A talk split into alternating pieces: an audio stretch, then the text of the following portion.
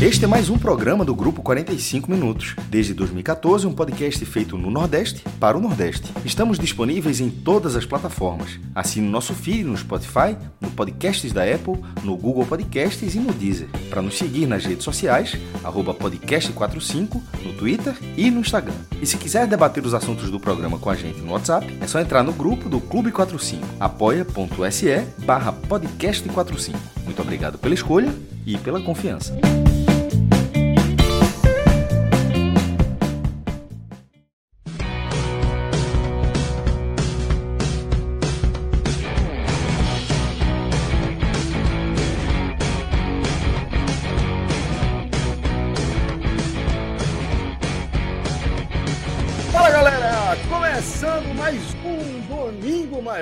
Sou Celso Shigami, estou aqui com Fred Figueroa, Tiago Minhoca e Cássio Cardoso, além de uma galera que está acompanhando a gente ao vivo nos nossos canais do YouTube e também da Twitch.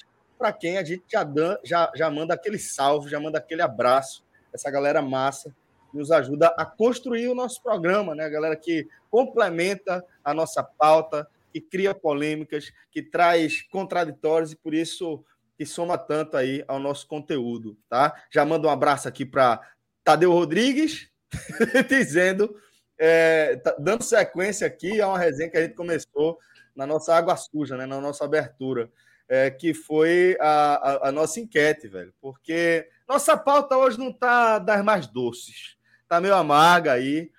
E a gente abriu a possibilidade, diante de um momento ali de, de alegria, né, da turma, de resenha, e falou, velho, vocês que sabem, se a turma começar aqui a depositar no Superchat pedindo para transformar o nosso Domingo Maior do aperreio para falar de Z4, para falar de confusão. De 10 minutos de Fortaleza e o resto, e o resto Agamenon. O resto Agamenon. Fred, Fred mandou a letra. Se quiser, a, a gente fala aqui 15 minutos de voivoda, 10 minutos bem, 5 minutos para Minhoca falar mal de voivoda, mas 10 minutos a gente falando bem, e o resto é Agamenon. Aí tá com vocês nosso querido é, Tadeu Rodrigues já é, deu o voto dele aí, é, dizendo que Agamenon é, no lugar do Domingo Maior aí. Mas é, brincadeiras à parte, já mando um abraço para Tadeu Rodrigues e para todo mundo que está acompanhando a gente ao vivo. Custa... E Agamenon, quarta-feira, tá sempre aí nos, no feed de, de podcast. Ainda não temos Agamenon ao vivo. Quem sabe um dia, né? Ainda não Quem temos um maturidade, maturidade né? segurança suficiente para levar o é um risco, é um risco alto. Essa é a expressão, maturidade. É brincar, é brincar de, de é, como é que chama? Aqueles malabaristas, não, o, o, a galera que pula, os trapezistas. É trapezista, trapezista sem rede. Sem a rede, sem a rede. Eu, eu achei que era tipo um padre benzendo aqui. Naquele trapézio. Agamenon é o trapézio. Você vai, se arrisca, dá opinião, fala Sem rede bobagem, ainda, sem rede. É, arruma, é, trapézio não, sem rede. Com rede. Com rede. Agora ao No vivo, podcast é com rede. É, não, Agamenon ao vivo. Agamenon ao vivo é, é quando mamãe dá palmada e fala, eu não quero ouvir um pio. Aí você fala, é. É. Se a gente fosse fazer, o, Céu, se a gente fosse fazer o Agamenon ao vivo, todos os outros que não estivessem falando tinha que fazer isso aqui, ó. É. Só um na tela, né? Um. Fica... Só um na tela. Cada um com sua responsabilidade. Só um na tela mesmo, aparecendo. Tipo Globo News, né? Tem que chamar o cara grandão aqui. Prá! É o cara que tá falando aí. Até a vinheta a gente tira. Até... Agora, Celso, é, 2022, acabou o debate. 2022 acabou o debate e entra Gamenon ao vivo, viu? No YouTube. Total, total. Acabou o debate. Fica tranquilo. ali no segundo semestre. Trincado. trincado Ninguém nem aí para futebol. Live zona vai da ser bom, Vai tá ser bom, vai ser bom. Vai ser, vai ser confusão. Mas é o seguinte, galera. É, vou lembrar aqui, porque não custa nada, tá? Pedir para você que está no YouTube para depositar seu like, dar o seu joinha aqui, faz a diferença para a gente, faz a sua inscrição, tá? Que ajuda a gente a ter mais alcance e, consequentemente, a gente conseguir é, expandir aí a nossa produção de conteúdo, tá? E se você tiver é, acompanhando a gente na Twitch, você pode fazer a sua subscrição Tá lembrando que em setembro tá rolando uma promoção de 20% de desconto em cima daquele desconto promocional que já estava rolando de 7,90. Então, pô, aquele aquela é, é, jeito super massa e direto de você colaborar com o nosso trabalho, assim como a galera que está depositando aí o superchat, como nosso querido Cauã Reinou. Qualquer dia desse eu vou ter uma conversa com o Cauã sobre é, a, a, a, os números que ele deposita para gente, que é sempre a coisa meio quebrada, 27,90, 27,80. E ele tá, tá dizendo o seguinte: quero ver Minhoca falando sobre a árvore genealógica de Aí, Próximo aí é, tema. Eu, é live para três horas isso aí. Eu, eu, confesso que eu, eu fui traído. Eu, e ele, e ele... eu, vi, eu vi que era parceiro, eu vi que era parceiro, aí eu li sem ler. Eu li ali ao vivo, tá ligado? Fui ali, ó. Quero ver. E aí, eu, eu, faço questão de ter o, o, Felipe Alves, né? Torcedor do Náutico lá do Clube 45, porque a resenha foi com ele, né? Então tem que ter ele na. Eu ainda não entendi essa resenha, não, mas, não, mas é, H-Menor, a gente tenta esclarecer. Na saída foi, foi, a, foi a, a, treta lá, mas não, não foi, não. Mas enfim, isso aí é outro assunto, né? Mas eu tô na hashtag com a turma aí, volta minhoca. Inclusive, participei é, da live ontem. Eu tô lá, pra... eu só tô na série B, entendeu? É que daqui a pouco vai falar bolão, de Série B, né? A gente vai falar bolão. de Série B daqui a pouco. Vai mandar um abraço aí pra turma do bolão do Clube 45, viu? A, a é. turma da Série B. A Série B, né? É isso, a Série B. lá. A Série B do Clube 45. Que é a eu caí, eu caí, eu caí dá pra B, eu caí dá pra B. Pode ser. Ó, tem chance de ser animado ano que vem, viu? Ô, João. Hein, Cardoso? O quê? eu já tô aqui pensando que prêmio que eu vou ganhar. Ano que vem vou bolar a Série B, né? Vou colocar a Série B. Mas vamos embora, galera. Vamos começar aqui Boa. nossa pauta, tá? Antes eu vou até pegar nosso querido é, Danilo, Danilo é, Melo de, de, surpresa, mas vou pedir para ele chamar as imagens paradisíacas do Village Porto de Galinhas, tá? Lá onde você é, não encontra tempo ruim, velho. Se a turma aqui tá no aperreio, qualquer pessoa que se hospedar, que passar qualquer tempinho lá no Village, vai estar tá, é, na situação oposta, que aquilo ali é o paraíso. Ali a gente tá falando Precisamos. de um lugar demais. demais Sorte tá que eu cheguei de Noronha ontem, viu? Mas tendo um domingo no meio, o cara já na segunda-feira já precisa. Foi muito é. mal calculada. A minha volta foi pessimamente é, calculada. É, era, para estar tá chegando amanhã, Sim, descobrindo que o esporte perdeu agora, tentando é. ver. No... Sem internet funcionar. Era, a internet lá é. Porra, a internet lá é. A lenha, a lenha. Amiga, é esporte Mas, Florentino. Lá no Porto de Galinhas, não. Lá no Village você vai ter o Wi-Fi, inclusive, tá? Mas você vai poder se isolar do mundo. Eu até sugiro que você deixe seu telefone aí no modo avião e que você mergulhe de cabeça nessa experiência maravilhosa, essa experiência incrível, que é o Village Porto de Galinhas. E lá, ouvinte e os espectadores aqui do 45 Minutos, nas nossas lives, tem uma condição exclusiva. Então você já anota aí o nosso código, podcast45. Esse código é tão trincado que até jogador de futebol usava. Tempo desse, a turma ficar rodando com esse código para tudo quanto é lado nos, nos WhatsApp de, de, dos times de futebol por aqui, porque realmente é um desconto muito massa, que é um desconto de 20% em cima do menor valor possível, velho, que é justamente dentro do site vilageportugalinhas.com.br. Lá tem a barrazinha azul, logo no comecinho, no topo da tela, para você fazer a sua reserva. Você faz a sua simulação lá para qualquer data que você escolher, qualquer tipo de acomodação, regime de pensão, qualquer coisa, nosso código vale. Podcast 45, 20% de desconto para você viver essa experiência inesquecível. Velho. Realmente é um lugar muito especial para todos nós e tenho certeza que para cada hóspede que vai por lá. Ó, oh, Fala, e, Rodrigo, Rodrigo tá dizendo aqui que quem tá gastando lá é relógio, viu? Relógio tá é desfrutando. Verdade. É, é, rapaz. Relógio, relógio, relógio que, que é, falando em aperreio, né? Ele é, é deixou o aperreio aqui da turma, certo ah, ele, e foi lá para o é Vilagem Pô de Galinhas. Certo ele, embora. certo tá ele. certo ele, tá certo ele. Esse negócio de voltar embora. sábado, esse cálculo que o cara faz, não, tem rodada domingo, é melhor voltar sábado e participar do programa, isso não existe. Isso é amadorismo. Amadorismo. E ele lá, Amadorismo. ele lá no Vilagem, o que ele quer mais quer é ficar parado. Ah, deve nem ter visto. Eita. Nem deu corda, né? Nem deu corda hoje, né? Ah,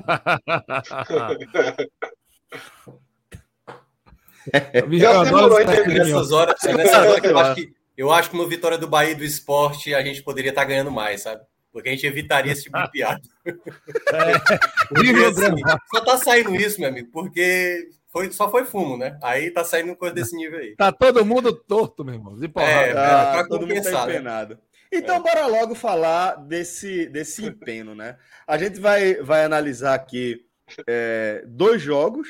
Então, estão na nossa pauta, a derrota do Bahia. Cássio Zipoli ganhou a promoção para. É o ouvinte que assiste, é? Não. Aliás, ele, ele é o mais autêntico dessa live até agora.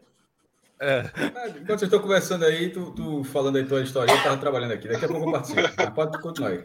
E, e, ah, e, e se o assunto brincando. fosse cabelo, quando ele estivesse aqui, ele ia humilhar todo mundo, viu? Ia. É, Doutrinando. Ó, mas é o seguinte, galera. É, é, já trazendo o maestro também para a pauta, porque agora a gente vai abrir oficialmente aqui a nossa pauta. É, e a gente vai falar do, do, do jogo do Internacional com o Bahia, da derrota do Bahia para o Internacional, dessa 22 rodada, e também a derrota do Esporte com Fortaleza, a vitória do Fortaleza, no caso, na Arena de Pernambuco, né? Jogo é, que fechou, tá ali na rodada de fechamento, é, na, na, faixa de, no horário de fechamento ali, né? Da rodada. É, mas antes, eu vou propor que a gente amplie o nosso debate, a gente dê um passo atrás, tente olhar a figura é, mais de longe, de mais distância. Meu amigo, se eu der um passo para trás, não me peça um negócio desse, não. Aí, meu amigo, tem mais não. Né? Ah, não vou ficar parado, tá? Vamos Pronto. ficar parado aqui. Caso Cardoso dá um passo atrás e a gente fica parado. Não, para com isso. Mas a gente vai falar da briga ali é, no Z4, né? Na briga para fugir do rebaixamento. O que tem como novidade dessa 22 rodada justamente o ingresso do Bahia. Né?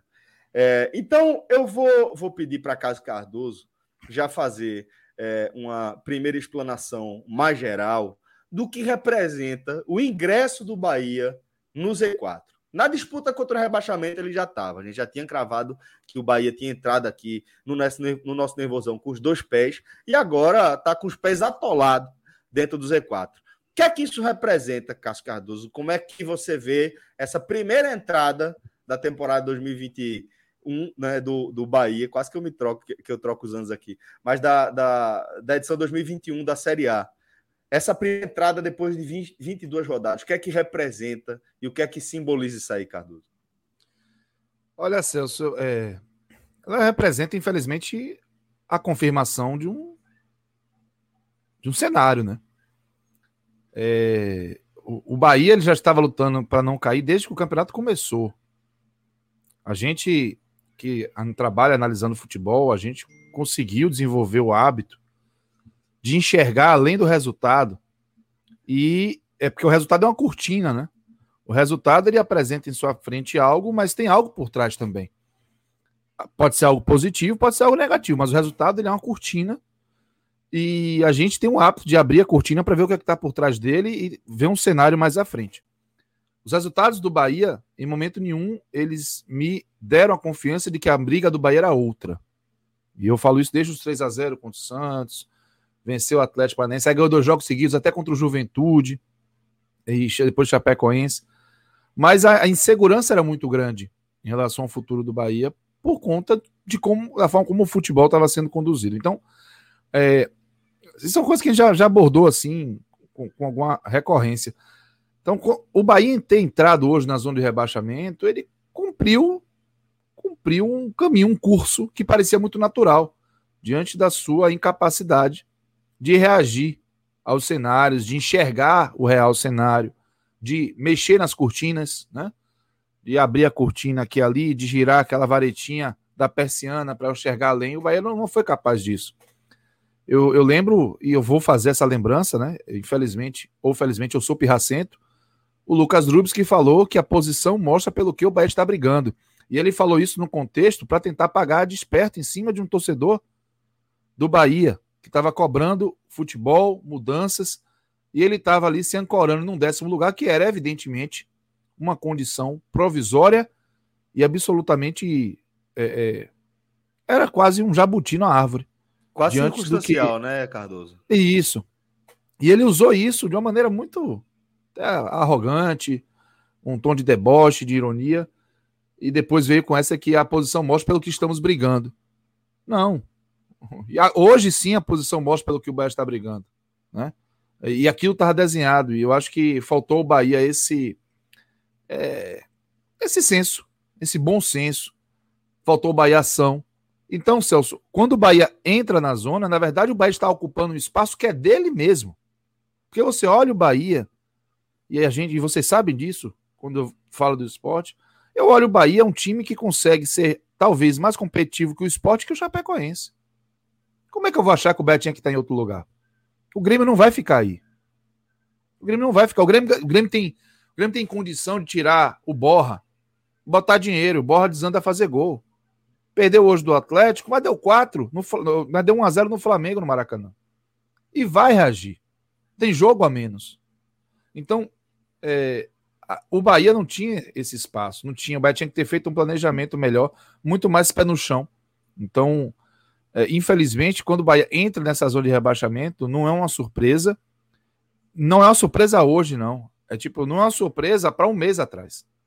E o que deixa mais grave a situação é que, quando não era uma surpresa para um mês atrás, não tinha tão evidente os problemas de gestão de grupo que existem no Bahia hoje, que estão muito pautados nos atrasos de dinheiro, nos atrasos de salário. E que ficaram explicitados é, é, na, na, reportagem da Aline Nastari, lá da. Nastari, desculpe se eu estiver errando a pronúncia, do TNT Esportes, que o clube, numa nota que para mim foi infeliz é, no começo, né? Bahia está com, com, um pouco desse hábito aí de, de querer atacar é, as fontes de, de, informação mais do que. É, é como se, se, as pessoas tivessem errado de falar aquilo. Ela pode até não ter procurado o clube, isso é um equívoco do ponto de vista jornalístico. Mas eu acho que o Bahia não ser ouvido, não ter sido ouvido, acho que seria bem diferente do que dizer que tal pessoa não cumpriu com requisito básico do jornalismo. Né? Evidentemente é um ataque. Quem trabalha comunicação sabe disso. E para mim não soou bem, soou mais uma vez uma defesa porca de um trabalho porco do Bahia.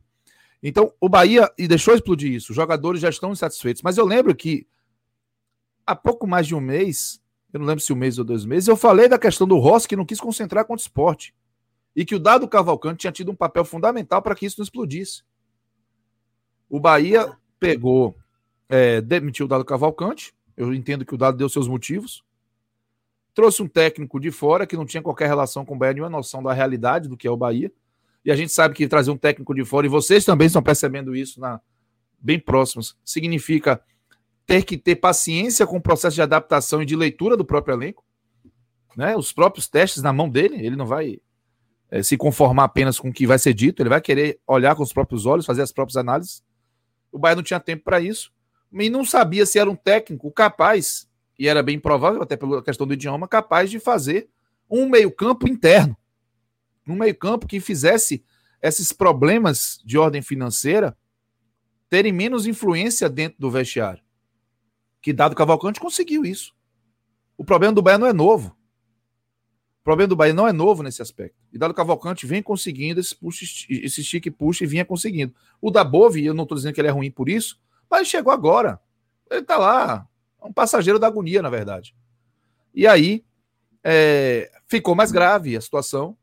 E nesse momento que explode um, um comportamento já coletivo dos atletas, decisão de não dar entrevista, eles é, não vão concentrar contra o Ceará se nada for resolvido, é, torna tudo mais pesado, porque a zona de rebaixamento é uma areia movediça.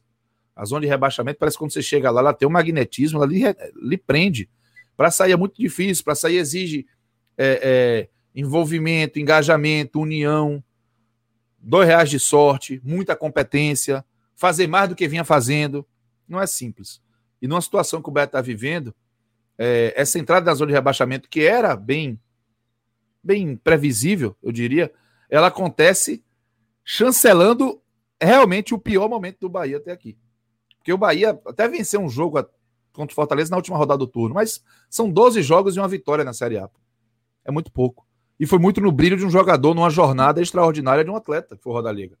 Porque por futebol, aquele jogo ali 4 a 2 pela, di, pela dinâmica do jogo, o placar é mentiroso. Mas tinha um jogador acima da média, numa noite acima da média, que decidiu aquela partida. Esse foi o único jogo que o Bahia ganhou dos últimos 12. Isso diz muita coisa. A entrada é natural, a entrada ela é orgânica.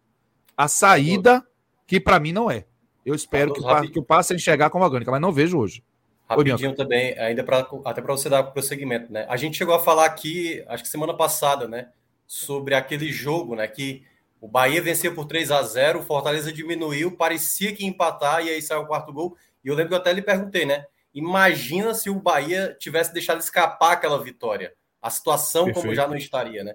E aí, agora, com entrando, entrando no Z4, né, a situação se torna mais, mais pesada, principalmente isso que você mencionou, né? Com extra campo ainda, afetando mais ainda. O Bahia foi a campo contra o São Paulo no primeiro turno, dia 9 de julho, com 17 pontos, pô.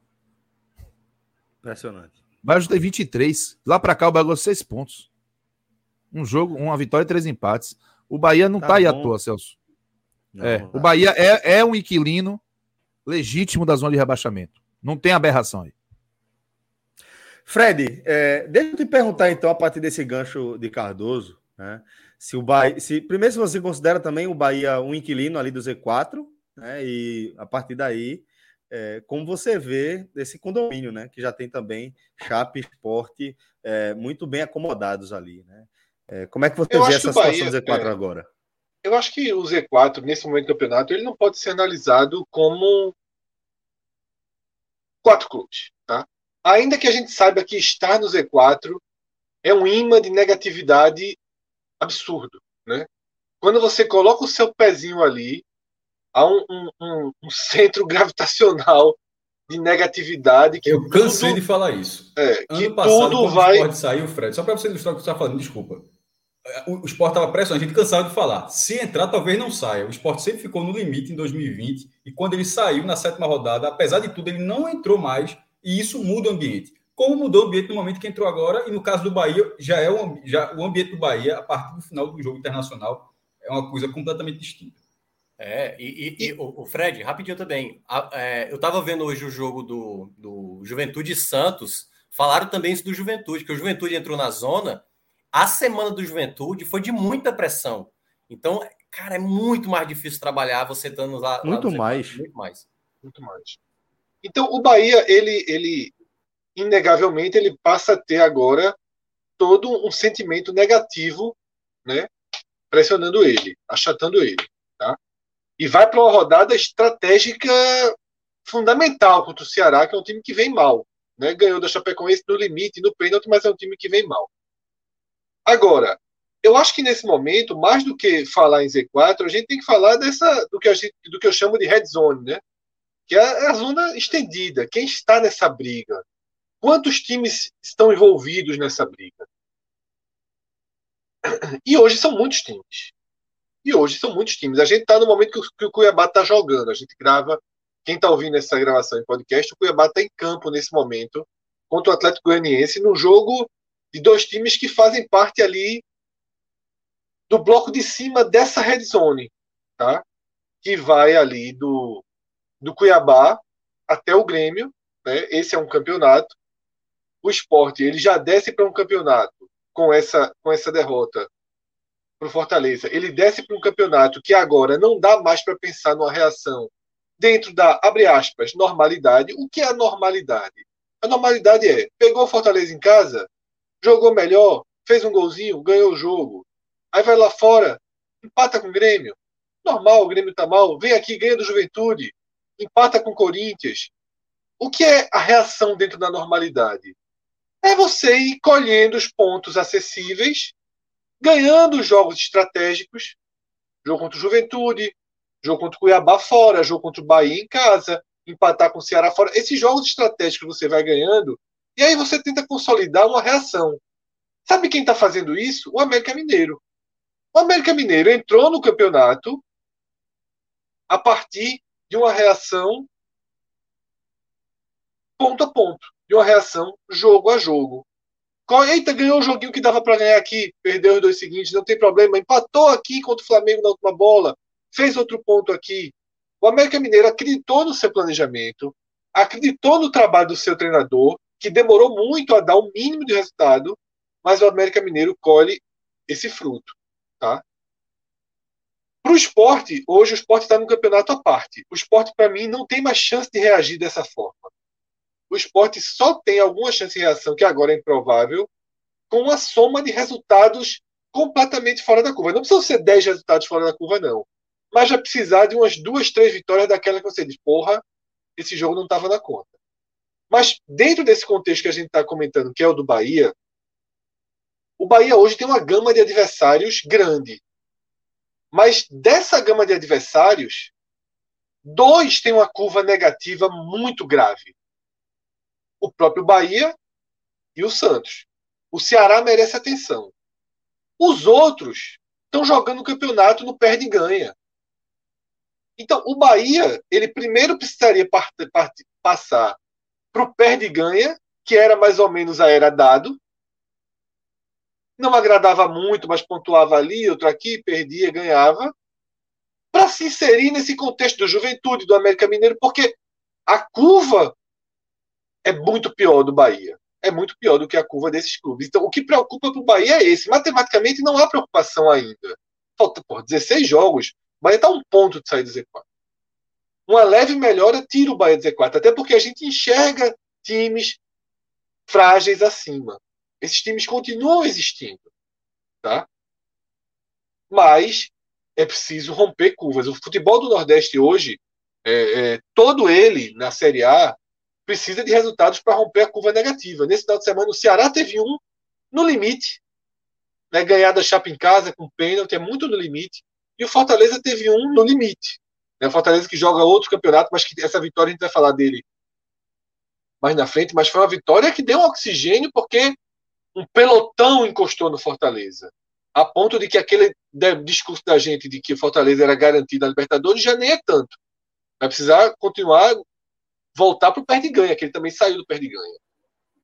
O esporte nem gol faz, né? O Bahia venceu um jogo em 12, como o Cardoso disse. Então, assim, Minhoca pontuou muito bem. O Campeonato Brasileiro entra a partir da próxima semana no domingo, quarta, domingo, quarta, domingo, quarta. É. Vão ser algumas rodadas nessa sequência. Quando parar, a gente vai saber exatamente o campeonato de cada um. Tá? Mas hoje eu vejo isso. Eu vejo do Cuiabá até o Grêmio, uma zona vermelha em que todos têm um percentual de risco razoável, todos têm um percentual de risco razoável e todos têm potenciais para sair desse risco, para sair dessa zona vermelha. Ou pelo menos para sobreviver dentro dela sem, sem afundar. Tá? O esporte é totalmente fora da curva e, e a Chapecoense está rebaixada. Hoje o cenário é esse, tá? Ninguém acima do Cuiabá vai cair. Né? Dois entre, entre Cuiabá e Grêmio devem cair, devem se, se juntar ao esporte, salvo algo completamente fora da curva, e a Chapecoense já rebaixada. Deixa eu ler aqui dois. Celso, rapidinho, só para complementar uma fala que o Fred mencionou. A gente vai, de fato, para o campeonato seguir essa lógica meio e fim de semana, mas só para lembrar que com a convocação da seleção brasileira vão ter 12 jogos adiados. O América Mineiro vai ter dois jogos, o Ceará dois jogos. Acho que o Juventude também vai ter um jogo possivelmente adiado, o que na prática vai deixar um pouco nebuloso. E aí é onde talvez o FMI possa ajudar a gente depois dessa sequência, porque pelo que tudo indica, né, a gente vai esticar o Campeonato Brasileiro entrando mais em dezembro, não deve mais terminar no dia 5 de dezembro. E isso, claro, a gente só vai saber quando a CBF, possivelmente no começo agora da semana, divulgar quais os jogos que serão de fato adiados, mas tudo indica que é da rodada 24, 25 e 26. Bom, é, deixa eu ler aqui duas mensagens que a gente recebeu no Superchat. Uma de Paulo Carol, né, na resenha, provocando aí. Parabéns ao esporte, uma das melhores defesas da Série A. Só apoio de 1 a 0 Pena que não teremos esses seis pontos em 2022. O esporte caiu. Então, para Paulo Carol, o esporte também Tá rebaixado. É, e a outra mensagem ficou mais para baixo que Caio Santana. Já, na verdade, Fred, aqui é uma pergunta para você.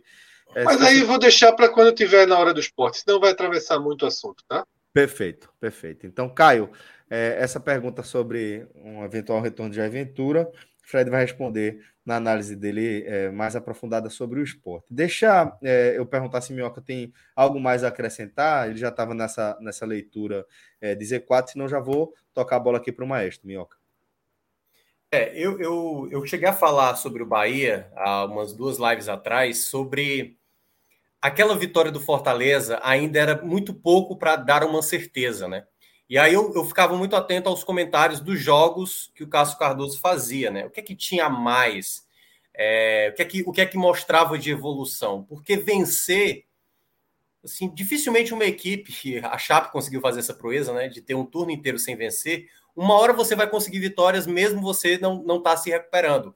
Como o Fred mencionou, né, o caso do América Mineiro, que já estava ali colocando tijolinho a tijolinho para conseguir dar passadas mais firmes agora. O Juventude já teve um momento assim, o próprio Cuiabá já teve um momento assim. O Bahia ainda não demonstra essa segurança, né? E aí eu acho que entra muito no, no que o Cássio mencionou, né? O Cardoso mencionou. Porque quando você tem o time entrando nessa situação com os problemas de fora, aí é onde, na teoria, na teoria, um treinador que conhece mais o clube conseguiria talvez blindar esse problema externo, né? O próprio Cuca no passado com o Santos, né? O Santos com problemas seríssimos, presidente afastado, e o Cuca fechou o elenco ali e conseguiu fazer o Santos até chegar na final de Libertadores. Para o Bahia hoje, o cenário, entrando na zona de rebaixamento é, agora, ele precisa de respostas urgentes. Respostas, porque para essas equipes, né, que a gente sabe que está tendo problemas, claro que aqui a gente não vai entrar no, no problema maior do Bahia, que a, a gente levaria, acho que, uma live inteira.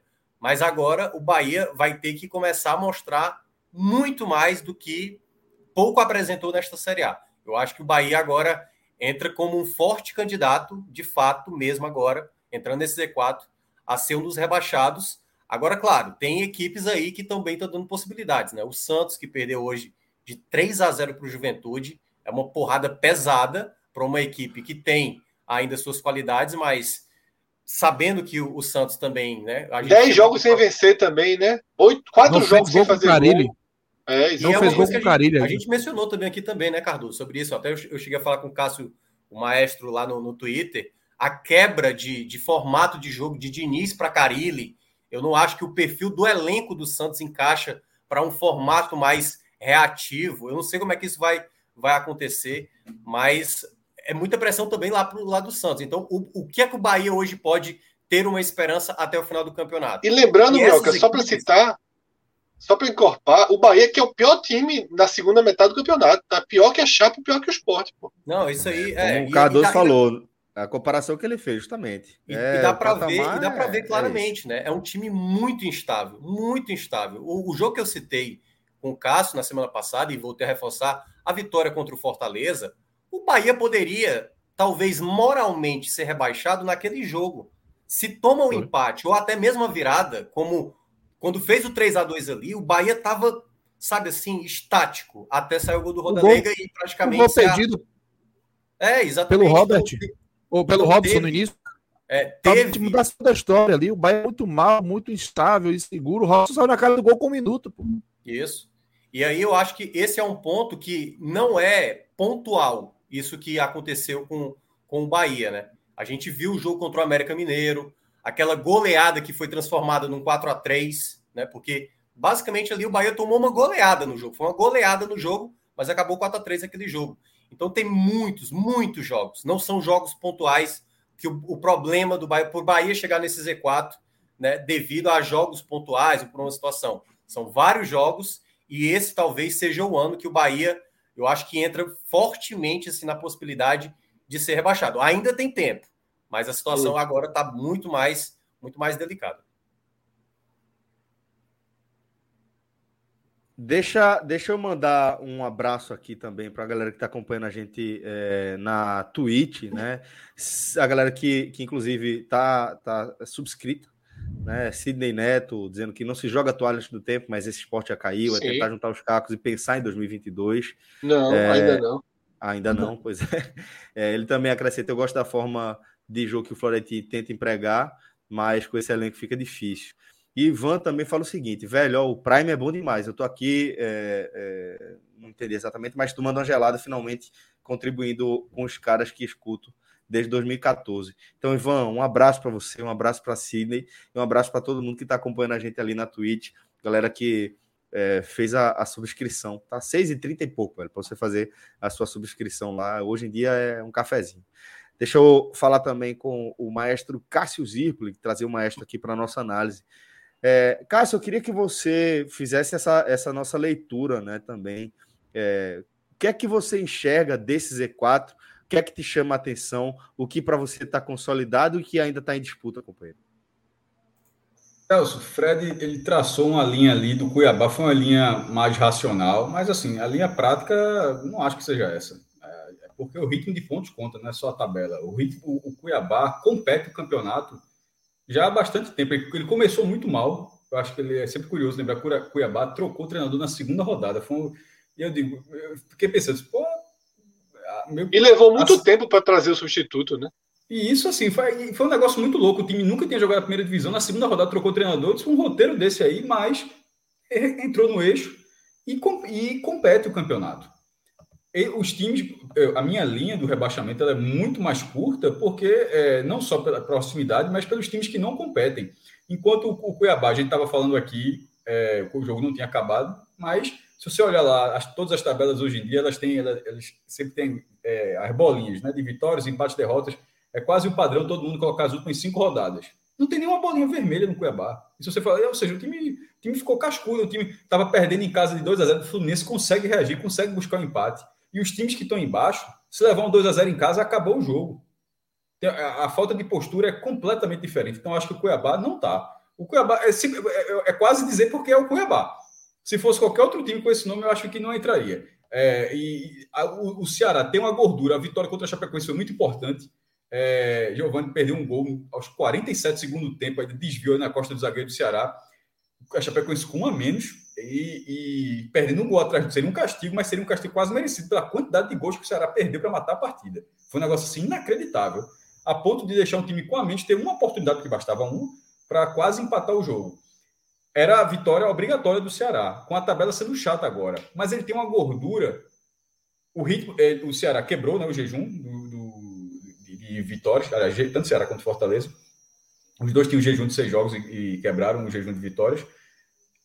E o Ceará, além de ter, eu sempre trato o ritmo de pontos, que, é, que é ritmo de pontos. Aí você pega tipo, os últimos cinco ou os últimos dez jogos. É como o Cardoso falou agora. O Bahia tem mais vitórias do que o Sport, mas tem uma nas últimas 12. O Sport nas últimas 12 tem mais vitórias do que o Bahia no ritmo do esporte é pior, porque o, recorde do esporte ele está muito mal. Mas você, quando você pega assim, pô, o Bahia tem mais vitória, mais triunfo, no caso do Bahia, tem mais triunfo que o esporte. Mas se você olhar assim, é 1 em 12. 1 em 12, esse é o ritmo do Bahia. O ritmo do Bahia não é você olhar a tabela e falar, pô, o Bahia tem seis vitórias. Pô, o dobro do esporte. É um, só que é 1 em 12. Aquele, aquelas cinco primeiras ali ficaram muito no passado, ficaram em outra realidade. Então, esse ritmo ele se impõe. O Santos, que tinha um, tem um material humano interessante para a competição, oito rodadas sem vencer, e, desse, e, e nessas oito rodadas tem eliminação da Sul-Americana e tem eliminação da Copa do Brasil. Porque o, a, a, crise do Santos é maior do que a que você olha no brasileiro, a crise do Santos ela é maior. Porque ele tem a eliminação da Copa do Brasil, levando lá e do Atlético Paranaense, que vinha de oito jogos sem vencer. Eram seis derrotas e dois empates, isso contando o Campeonato Paranaense, quando empatou com o Cascavel. E o empate com o Sport e outras seis derrotas. E nessa, nessa sequência do Atlético, o Atlético venceu o Santos lá em Lô, então mostra que o Santos estava muito quebrado e a eliminação, é, e a eliminação da Sul-Americana podia ser um outro caminho. Então o Santos ele saiu completamente do trilho. Eu não, é, é, a gente fala que engenheiro de obra pronta e a questão de, de, de, também de admitir. Eu não achava de jeito nenhum que o Santos tinha feito uma má escolha. Com, a, a Minhoca até lembrou do debate com o Carilli.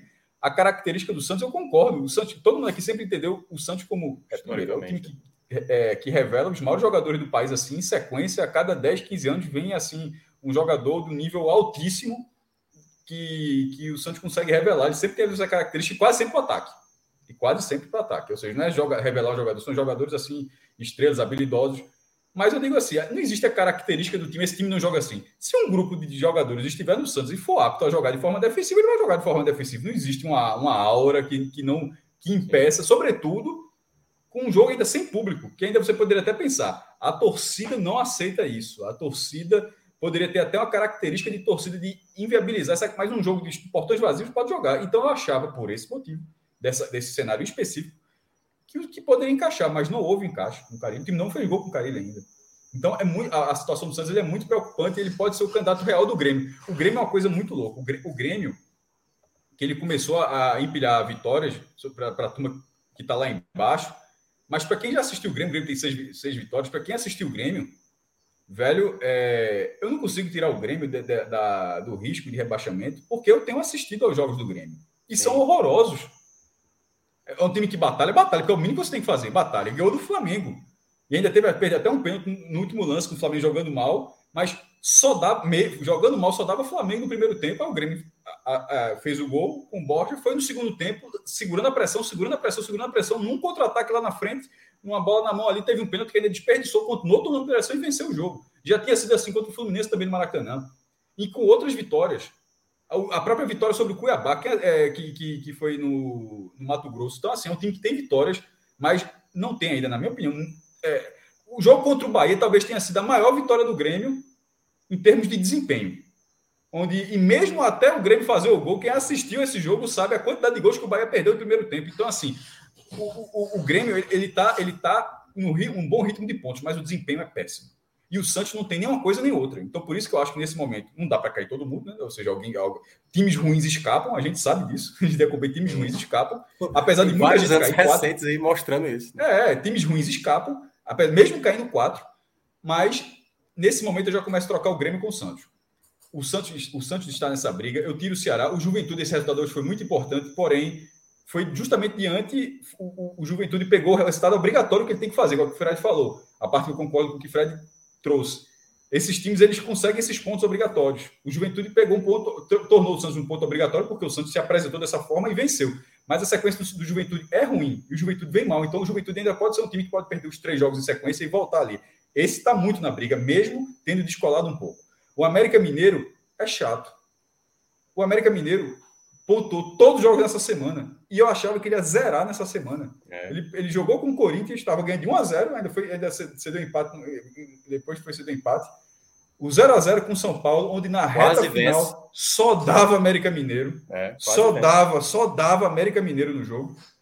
É, e esse jogo com o Flamengo, onde ele foi melhor do que o Flamengo, mas o Flamengo foi 1 a 0 mas ele, é. aos 45 ele conseguiu reagir e empatou aos 47. Qualquer outro time que a gente citou aqui, se leva um gol do Flamengo aos 45, acabou o jogo. Morria. Acabou, acabou o jogo. Então, esses, é, a postura desses times eu, é, é, é, uma postura muito melhor do que todos esses outros que vêm agora.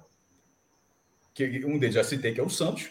O Grêmio é um time, é um Grêmio, acho, tá, eu tô achando, não é um time horroroso. O Grêmio é um time de material muito, muito bom, mas é um time em, de, de, papel bom, mas que no campo não se aplica. Então, é um time que vem mal, mas é um time que está conseguindo vencer, coisa que os outros não conseguem. O Santos não consegue nem uma coisa nem outra. O Bahia, 1 em 12. E o 1, embora tenha todo o mérito, mas é a coisa completamente fora de órbita. É um jogador que é, é, é um jogador que era banco e faz quatro gols na partida. De um time que era e o goleiro E o goleiro adversário falhando, viu? E isso, o goleiro é, adversário, adversário organizado e com o goleiro falhando o jogo inteiro. Perdeu a posição. O Boeck perdeu a posição. Aquele jogo pode, é, é, fomentou a volta de Felipe Alves ao, gol do Fortaleza. Então, o, o, o, rendimento do Bahia o coloca nessa situação e coloca e, e, e, o, e o coloca porque eu sempre ah, antes eu falo isso aqui na zona de rebaixamento, meu irmão. Cara nessa botar o nariz é foda para sair, velho. É foda. Por isso que eu, eu, eu cansava de dizer ano passado, ó, essa vitória pode, não, mas eu, sim pode sair na próxima rodada, vocês time, meu irmão, tem que terminar a rodada fora da zona de rebaixamento, nem, nem que seja no saldo de gols. A reapresentação do time na segunda-feira é outra coisa. Uma coisa é essa semana, a gente vai defender a posição fora da zona de rebaixamento. Outra é, você tem que tentar para sair da zona de rebaixamento. E para tentar sair da zona de rebaixamento, você só sai se outro, alguém tiver acima de você, perdeu se você ganhar um confronto direto. Você não depende só de si. Quem está de 17 para baixo, é, obrigatoriamente tem essa relação. Então é muito pior. E é isso que o Bahia Sim. vai viver agora. O, o e... Celso, ah, rapidinho também. Fala, um outro componente, a gente, a gente que a gente a gente sabe que deve acontecer a partir da próxima rodada. A partir da próxima rodada, a gente vai ter o conselho da, dos clubes, né, lá na CBF, para decidir a volta do público. E basicamente é uma coisa protocolar na terça-feira para ter o retorno do público. E aí é um componente a mais nessa reta final para essas equipes que estão nessa situação. O, o, maestro falou sobre essa, essa questão do Santos. O que é que é o Santos nessa sequência aí com o Carilli, sem marcar gols, com o torcedor? Será? E aí entra várias nuances, né? Será que esse torcedor que vai ao estádio vai ser só o torcedor que incentiva?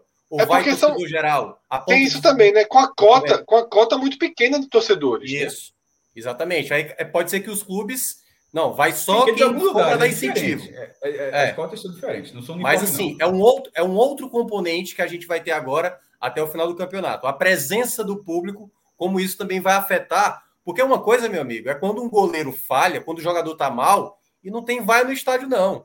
Agora podemos ter, entendeu? Tem outras Minhoca, coisas é... a mais também nessa reta final. E só terminando aquele comentário do rebaixamento, até tra trazendo até uma informação que, que Renato Abreu, torcedor do Fortaleza, falou aqui.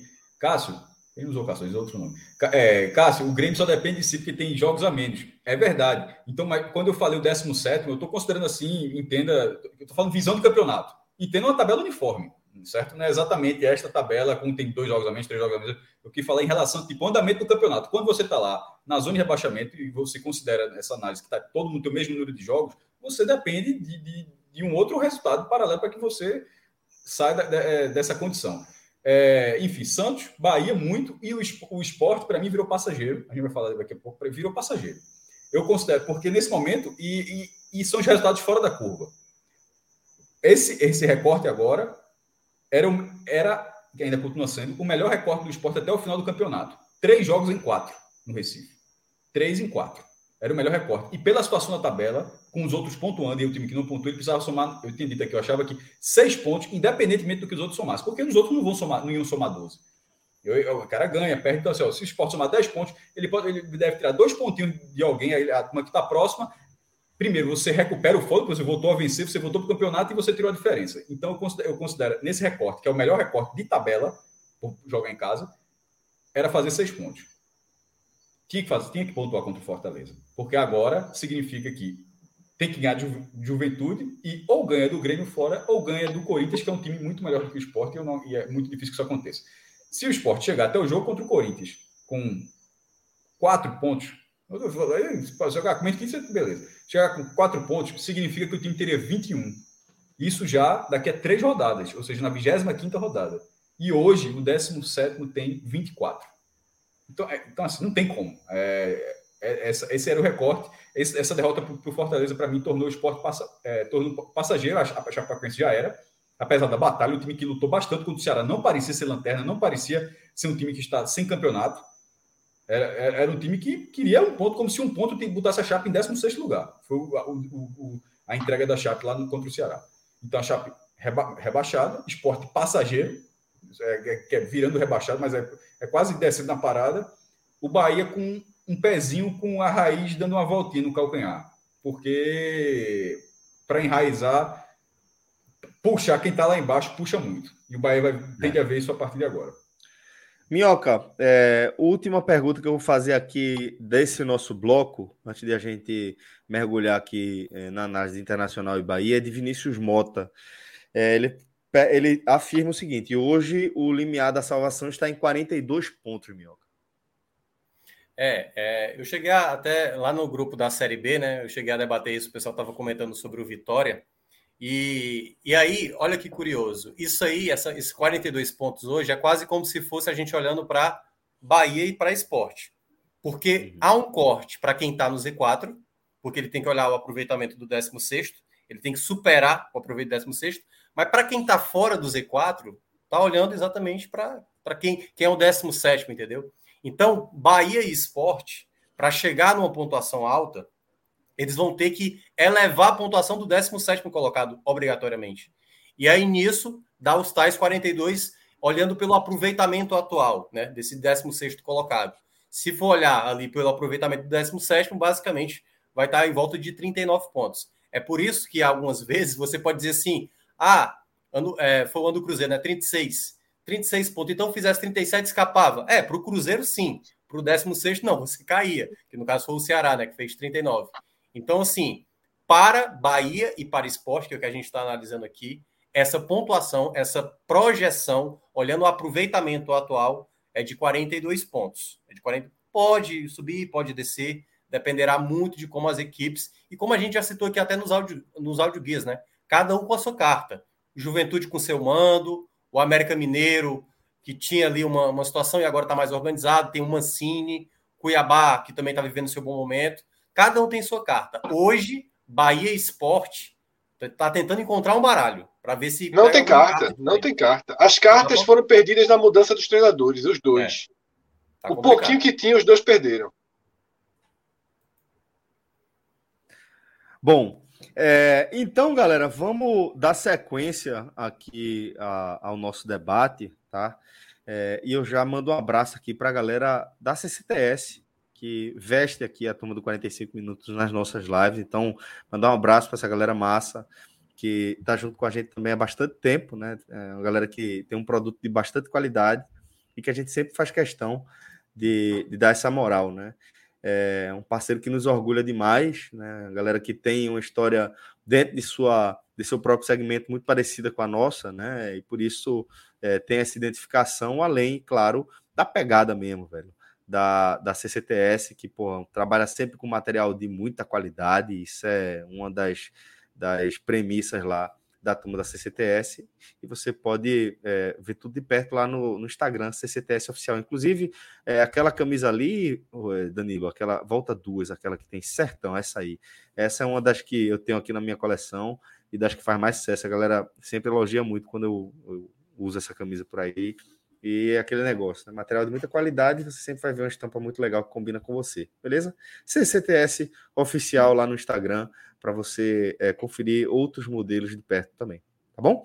Vamos dar sequência agora é, ao confronto, a análise do confronto é, que colocou, Cardoso, o Bahia nessa situação, né? Derrota para o Internacional, 2 a 0, é, que, que no fim das contas sacramentou né, esse momento do Bahia, é, colocando o, o, time de Salvador aí dentro do, da zona de rebaixamento e vivendo tudo isso que a gente tem destacado até então, né?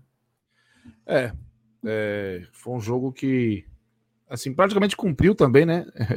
O jogo pareceu cumprir é, um roteiro previsível, como o Bahia cumpriu um roteiro previsível até chegar na zona. É, olhei a tabela internacional Bahia, é, é difícil você projetar pontos, né? O Bahia jamais venceu o Inter lá, por Campeonato Brasileiro. Venceu para o Sul-Americana, venceu para o Libertadores, no Beira Rio. E venceu o Inter no mando de campo do Inter, mas em Caxias em 2013. Jogo no estádio centenário de Caxias. Mas no Beira Rio, pela Série A, o Bahia jamais venceu. É um lugar onde o Bahia normalmente vai e leva fumo. Conseguiu até um 2 a 2 ano passado, mas é muito difícil. E pegando o cenário dos dois times, né, o Inter num processo de, de consolidação, de competitividade, de crescimento, e o Bahia vivendo a fase que está vivendo, é, a expectativa não era grande. Na verdade, é, desde que o Bahia empatou o jogo com o Bragantino, eu olhei para esse jogo como, do Inter como um jogo que provavelmente botaria o Bahia dentro da zona de rebaixamento, e o Bahia teria que jogar muito pressionado contra o Ceará. O Ceará, sim, pelo momento que vive, um adversário que o Bahia pode enxergar como um adversário é, mais acessível do que o Inter no Beira Rio para tentar os três pontos. Mas é, as coisas acabaram sendo pior né, do que a gente imaginava, assim, do que eu particularmente imaginava. Primeiro porque é, se chegou ao ponto de, de se tornar pública a insatisfação dos jogadores e o movimento dos jogadores é sinal de que a, a água transbordou, a água fervendo transbordou. E, e isso normalmente não traz consequências boas. Né? A gente sabe a importância de se manter isso dentro da estrutura do clube, que às vezes se contorna quando a situação está assim, é como se fosse a teoria das janelas quebradas, né? É, Exatamente. Tipo, tá lá partidinho a janela, aí já foi. Aí todo mundo acha Largou. que pode interpretar, largar, exatamente.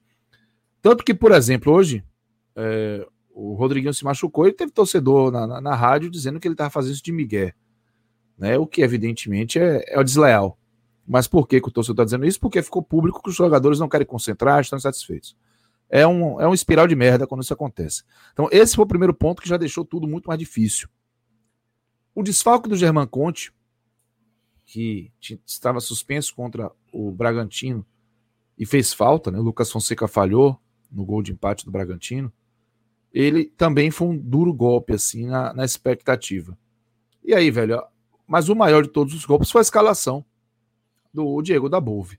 Foi a confirmação de que o Diego da Bove está também absolutamente perdido. Ele é, não parece ter a condição necessária para, no momento, uma análise sobre a qualidade do técnico, isso aqui, é a análise sobre a capacidade do momento que ele tem de ser uma solução para o Bahia. Ele fez uma escalação absolutamente sem sem, sem coerência. Por exemplo, ele conseguiu fazer o Lucas Araújo se tornar útil. O Lucas Araújo passou a jogar bem. Até no jogo que Bahia empatou, ele fez um jogo bom. Útil para a função. Tirou o Lucas Araújo e botou o Edson. E o Patrick virou terceira opção. É, ele insistiu com o, o Lucas Fonseca, inclusive na coletiva hoje, alegou que o Lucas Fonseca fez um grande jogo contra o Bragantino, algo que eu não vi. E ele insistiu com o Lucas Fonseca. Aí acabou que o Lucas Fonseca participou do primeiro gol que tomou, né? não conseguiu evitar ali a cabeça do Yuri Alberto. E a jogada do segundo gol do Inter, ele começa o ataque do Inter perdendo uma bola fácil. Estava no pé dele, ele deu um passo para frente, a bola parou no pé do jogador do Inter, que puxou o ataque e gerou escanteio. É, e ele, ele continuou escalando o Oscar Ruiz e o Isnaldo. Dois jogadores que parecem tique-teco. Você bota para correr na lateral, mas eles não conseguem raciocinar, não conseguem produzir, não, não tem qualidade, refino. E ele resolveu que o Daniel também não deveria ser o titular, né? ele botou o Edson o Lucas Mugni, e botou o Rodalega e o Rodriguinho. Ele botou Gilberto no banco. Ele pegou um jogador com maior capacidade de decisão, porque me, me perdoe o Rodalega, para eu achar que ele tem que ter mais, que ele tem mais capacidade de decisão que o Gilberto. Ele vai ter que comer muito feijão ainda. Ele pegou o jogador com maior capacidade de decisão do time e botou no banco de novo. Foi o Gilberto. A escalação foi ruim, né? É, e quando a bola rolou, ela confirmou assim a, a dificuldade do Bahia ser competitivo. Qual foi a sorte do dia? O Inter também não estava bem, velho. O Inter foi com um meio campo muito pesado, lento. Rodrigo Dourado, Rodrigo Lindoso, Patrick pesado, longe de ser aquele Patrick que se movimenta ali pela esquerda com mais intensidade. O Tyson voltando de lesão. Edenilson, que Estava mais projetado à frente por conta desse meio-campo. E o Yuri Alberto é, era um time que, assim, não estava exercendo uma pressão absurda no Bahia. Tomou conta do território pela postura do Bahia. Mas não foi um time que dizia assim: meu Deus, olha, o Bahia não vai resistir a esse Inter. Não. Não parecia o Inter que iria, evidentemente, furar a defesa do Bahia. Porque o Bahia, é, apesar de não estar jogando bem, também não enfrentava um adversário que estava bem. E isso, o primeiro tempo foi morno, com domínio do Inter, mas que, mesmo com um perceptível domínio do Inter, eu consigo ficar confortável para dizer que houve um equilíbrio geral. Porque a proposta do Bahia era um pouco essa. Então, nas suas propostas, houve equilíbrio. Ninguém sobressaiu. Bahia, algumas chegadas. O, o Rodriguinho saiu com dois minutos de jogo e ele botou o Gilberto. E no primeiro tempo, o Gilberto me deu a impressão que o Dabove estava com a razão. Gilberto absolutamente sem, sem tempo de bola, fez falta boba, errou lance bobo, deu bola no pé do jogador do Inter dentro da área recuou o lance, deu no pé do jogador do Inter. É, mas no segundo tempo ele mudou isso. E o primeiro tempo caminhar para um 0 a 0 que seria bem natural, mas aí teve escanteio. Eu não estou nem lembrado, se não me engano, que se esse escanteio foi um contra-ataque que o Capixaba tentou parar e deu a bola pro. Tentou dar a bola pro Matheus Claus e ela saiu. Eu não tenho certeza se já estava 1x0 ou se esse foi o escanteio do gol. O fato é que foi uma atrapalhada, mais uma atrapalhada na defesa do Bahia. E aí ninguém subiu e o Alberto fez 1x0. Na boa, quando fez 1x0, eu tive esse sentimento que Cássio Zipa ele falou aí. 1x0, 38 primeiro tempo. Falei, pô, fudeu, acabou o jogo. Esse Bahia não parece estar preparado para reagir a situações adversas, sabe? E o primeiro tempo acabou assim. O segundo tempo, Bahia não teve mudança, para minha surpresa. Eu fiquei impressionado como o Dabove achou que teria futuro com a formação que estava em campo. É, o Bahia, no segundo tempo, tentou acelerar um pouquinho mais o jogo, tentou dar um senso de urgência, apertou um pouquinho mais o Inter. E o Inter, preguiçoso, banho-maria, foi ali tentando conduzir o jogo dessa forma até o final. É, eu fico impressionado assim como o Bahia não consegue aproveitar desempenhos razoáveis dos adversários, sabe? É, talvez o Inter tivesse jogando desse jeito porque entendeu que o Bahia não podia exigir mais, não precisava, aí não precisava acelerar mais. Mas a verdade é que o Inter que eu vi jogando era o Inter que um time mais organizado causaria problemas. Era um Inter que seria batido por um adversário que tivesse um pouquinho mais de qualidade em diversos aspectos, tático, técnico, físico. Mas o Bahia não foi esse time. O Bahia precisando empatar, assistiu em diversas oportunidades, diversas, já no início do segundo tempo, O Inter troca passe no campo de defesa sem o Bahia conseguir exercer pressão. É desesperador. Se o Inter quisesse tocar passes até o final do jogo no campo de defesa, a sensação que eu tinha é que o Bahia não pegaria mais na bola. Esse era o Bahia do Dabove hoje. E aí o Dabove, ainda assim teve uma bola que o Bahia, assim, o Bahia conseguia seus, seus lances, né, esporádicos, até porque eu repito, o Inter estava em banho-maria. Teve uma defesa incrível do Daniel, goleiro do Inter, é, que foi um lance que o Gilberto cabeceou muito bem, pós-cruzamento do Capixaba. Aí foi o grande lance do Bahia no jogo, quase o Bahia empata. Aí não sei como os times reagiriam a isso, mas dizer você que ah, o Bahia estava pressionando, não, não, não era o caso. E o Dabove, não satisfeito com o que estava em campo, ele piorou a situação. Ele tirou o Isnaldo e Oscar Ruiz, ok. Colocou o Galdesano e o Doni Anderson, porra. Aí o Daniel vai ver o Galdesano jogar. O Michael Douglas vai ver o Tony Anderson jogar. Não entendi. Enfim, o Bahia evidentemente não melhorou. O Lucas Fonseca deu uma bola. O Inter mesmo assim estava lá preguiçoso que só ele. Mas o Lucas Fonseca deu uma bola no pé do jogador do Inter, que arrancou, teve escanteio na volta 2 a 0 o Inter. E aí sim, efetivamente o jogo acabou. O que aconteceu depois foi mais uma exibição de Klaus em boas defesas para evitar que o placar fosse mais dilatado. Gilberto ainda teve uma chance, e Gilberto tem sempre aquela, aquela expectativa, né? Porque pode ser 3 a 0 para o adversário, mas um golzinho do Gilberto é um gol histórico. Para ele, para o Bahia. Mas Esse ele perdeu tá uma chance. Veja é, imagina. Bastidor, oh, apaga essa porra aí, Xara, vai. Apaga aí para ver se dá certo. Porque no blog é assim, você dentro do, do administrador do sistema tem, os, tem a aba de posts publicados, tem posts tem post lixo, lixo que é quando você. Não é porque é ruim, não. Pode até ser, o cara pode até dizer que é, que é ruim, mas é lixo no sentido de, de, de, entrar no lixo digital mesmo. É algo, que você escreveu errado, já perdeu o sentido, a notícia, a notícia caiu, enfim, você vai deletar. Esse está no. E no rascunho é por ordem de chegada. Eu vou fazendo os rascunhos. Eu, eu, eu hoje fiz dois rascunhos que devem entrar na segunda-feira. O de Gilberto tá quase virando a página, pô. E esse, e esse rascunho já era para ter saído há muito tempo, porque assim, Exato. não é uma coisa é pré-produção, é você fazendo algo, ó, talvez se acontecer isso, é um gol, porra. É um gol, e esse, é. esse um gol tá, são semanas e semanas desse que seria o recorde, né? e que, que ele é. não marca. É foda. E eu, eu tô de olho nisso, na expectativa de ver ele quebrar esse recorde. Eu acho que é bom para ele, bom para o Bahia. Mas ele perdeu um gol até embaixo da trave no finalzinho, cruzamento do Nino. Mas assim, o Inter também já largado, assim, já sem muito interesse. E o jogo acabou 2 a 0 é, e o Bahia, de forma melancólica, perdeu o jogo, sabe? Sem, sem esboçar a reação. É, o Dabove não vem apresentando qualquer. Ah, peraí, peraí, eu esqueci um detalhe importante. Quando o Bahia tomou o segundo gol, o Dabove, ele tirou o Edson e botou o, o, o Patrick de Luca. E ele tirou o Lucas Fonseca e botou o Gustavo Henrique.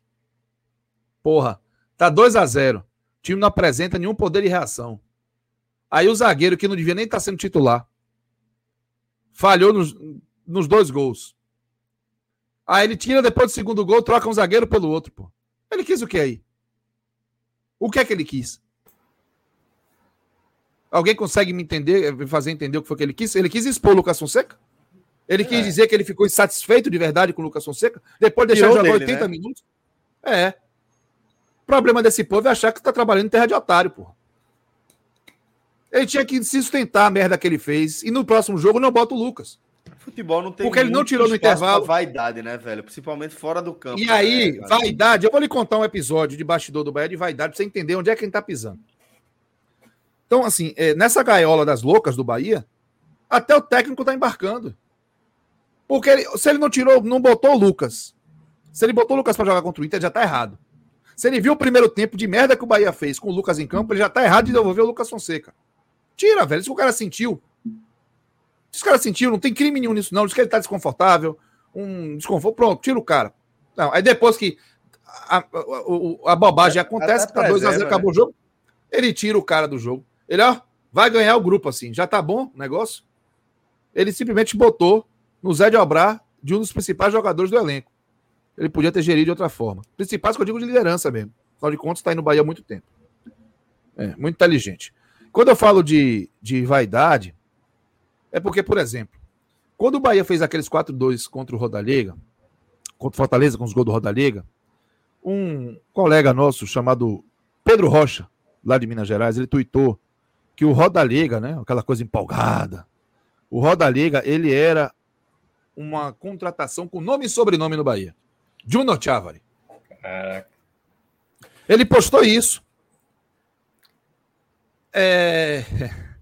Evidentemente, isso não foi bem recebido no Bahia, porque todos no Bahia sabem que existe uma relação normal do Junior Chavari com o repórter. E aí, fofoca. Né? Rubens, vamos agora para o comandante daquela Olha Rubens. O dedo do trem bala. Olha vai. o dedo do trem bala. O Lucas Rubens, que não gostou, foi tirar a pergunta. Do tipo, ah, quando, dá, quando dá merda, você tá desaparecido. Quando o Bahia ganha um jogo, é você, é o grande salvador da pátria. Que porra é essa? Resultado, vá lá do tweet do Pedro Rocha. Dois dias depois, ele fez uma errata. Que, na verdade, depois dos bastidores, esse o Roda Liga foi uma contratação que passou pelo DAD, a diretoria executiva depois participou. Meu irmão, olha a preocupação dos caras, porra. Olha a preocupação do Chavre. É, é, é, capitalizar a caceta da sua imagem em cima de um resultado que o Bahia conquistou num deserto por conta de um desempenho do jogador, que o goleiro falhou. Aí o outro cidadão pega A com isso e vai cobrar esse tipo de coisa. Aí o Thiago liga pro, ou fala qualquer tipo de contato, ou, ou, fez telepatia, eu não sei que porra foi, mas coincidentemente ou não, o repórter, o Pedro, o Pedro Rocha, resolveu botar lá que não foi uma situação se retratando. É isso que está acontecendo no Bahia, sabe? Quando o foco é esse, amigo, quando o foco está nas pessoas, na defesa da própria imagem, na construção do, do ideal né, que a pessoa tem sobre si mesma né, e quer que as outras pessoas percebam dessa forma, fodeu, porra. O foco está errado. Qualquer decisão assim vai ser tomada pelo motivo errado. Decisão certa ou decisão errada. Vai ser tomada pelo motivo errado. Porque você está pensando em si. Então, é, e eu vou dizer o quê? Que isso é um, o que foi que motivou o Lucas Dupes a fazer aquele discurso bizarro que ele fez naquela live? Que toda hora eu fico lembrando isso. Vaidade, autodefesa, proteção da própria imagem. E um profissional, Cardoso, que a gente tem que lembrar da, da origem dessa contratação, né? Um cara que chegou para o esporte sem, sem nada anterior no currículo, não fez nada no esporte e foi para o Bahia recebendo três vezes mais. Por quê? Por quê? Por que, que o Lucas Rubens. A gente falou várias esporte? vezes que ele no esporte ele não tinha a função que ele faz no Bahia. Ele no esporte era meio secundário. Ali, né? E no Bahia anexo, a gente achou. É, e a gente achou que ele seria inicialmente também um anexo. O Bahia teria um outro nome, não.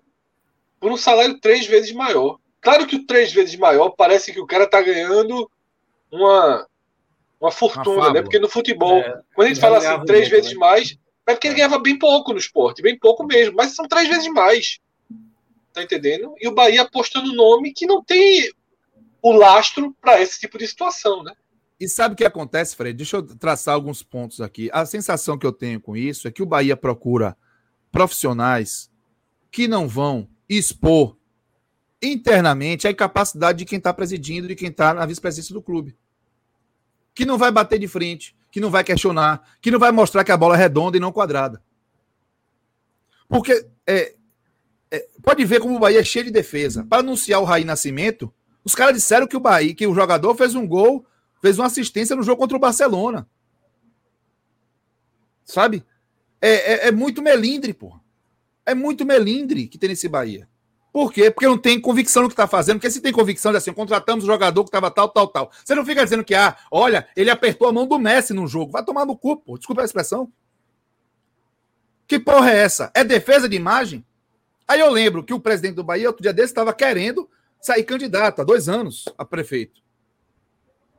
O que é que eu vou pensar? Quando eu vejo o clube todo nesse horizonte, o clube não aceita uma crítica.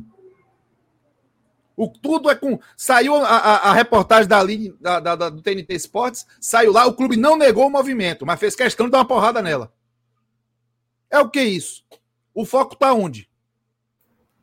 É, onde está o foco? claramente a vaidade isso aí. Porque então, caso, irmão, quando... eu... construção, construção de imagem de discurso, né? Total. Discurso, é, é, quase como se Mais fosse. Mais do que de resultado. É. Fazendo uma analogia política, né? É, a, é aquele tal candidato que só fez besteira e vai pegando ali só as coisinhas, olha, o nosso índice subiu, e vai pegando qualquer estatística só para mostrar na embalagem que aquilo ali é maravilhoso. Como você falou, pô, anunciar o cara porque o cara enfrentou o Barcelona, porque deu assistência no jogo contra o Barcelona. Anuncia e pronto, cara, velho. Anuncia é pronto. Surreal. Vai lá, pô, anunciou, não tá confiando no trabalho, não acha que o cara pode ajudar? Anuncia, pô. Agora fica com essa conversa mole, sabe? Então, assim, para mim, são sintomas claros de, um, de que não existe o foco correto na coisa, de que não há a noção do que se deve fazer. A noção do que, do que se deve fazer. Aí eu vou acreditar como que isso vai mudar. A informação da reportagem que saiu na sexta-feira diz que a reunião foi com o vice-presidente. Aí eu me faço a pergunta: por que, que o Guilherme Bellintani, que volta e meia aparece em vídeo de bastidores dentro do vestiário, não teve essa conversa então? Por que, que a conversa foi com o vice-presidente? O vice-presidente manda. O presidente manda mais que o vice. Por que, a conversa não foi com quem manda? Se quem manda está o tempo todo dentro do vestiário. É da sensação que o Bahia não tem comando. Dá a sensação que o Bahia está largado ao bel, à sorte, ao imponderável do futebol. E a gente passou a viver esse exercício. A gente começou a ver esse Bahia da gestão Guilherme Berintani é, acontecendo e passamos a torcer pela lógica. e o tempo foi passando e a gente começa a torcer pela não lógica. A gente começa é. a torcer pelo imponderável, pela surpresa. Começa a torcer pelo, pelo, pela magia do futebol. Porque se for pela lógica, o fumo vai acontecer. Ano passado não aconteceu. O Bahia não sabia o que fazer. Trouxe o dado Cavalcante, já estava aí. O Dado Cavalcante saiu para a Ferroviária. Quando o Mano Menezes era técnico, o Bahia trouxe o dado de volta para fazer um outro trabalho. Quando o Mano caiu, ferrou, bota dado, é o que tem. Não tem dinheiro. E dado fez a coisa acontecer lá. O Bahia não planejou e, evidentemente, não aprendeu com a experiência do ano passado. Então, como é que eu vou acreditar que esse ano o Bahia vai conseguir reagir, mesmo com todo esse cenário que Cássio Zirpoli trouxe, que eu concordo, por pontuação, por jogos a serem realizados. Ó, observe, o Bahia ainda pega Juventude, o Bahia ainda pega América, o Bahia ainda pega Cuiabá, o Bahia ainda pega Atlético Goianiense, o Bahia ainda pega Esporte, o Bahia ainda pega um bocado de time que o Bahia tem condição, na lógica, de pontuar. Mas eu vou acreditar nisso a partir do momento que eu vejo que não existe mais uma unidade sequer no clube, que não existe o foco no que é o principal. Se o principal é futebol, se o principal é salvar, tá um pensando na imagem do outro? Tá um pensando se um tá tirando vantagem, tá, tá aparecendo mais? Isso não vai para frente, velho. Evidentemente não vai para frente. E aí já explodiu, porque você tinha um, um profissional como o Cavalcante que segurava a peteca lá no vestiário. Acabou, não tem mais esse filtro, meu irmão. É. Não tem mais a máscara. Agora, se alguém tossir no Bahia, vai chegar em todo mundo. O que é que eu vou acreditar que vai acontecer? Torcedor pode ficar chateado comigo. Ah, isso não é torcedor do Bahia, já tá jogando toalha. Não, não tô, velho. Eu, como torcedor, eu vou ficar todo jogo lá torcendo pelo imponderável.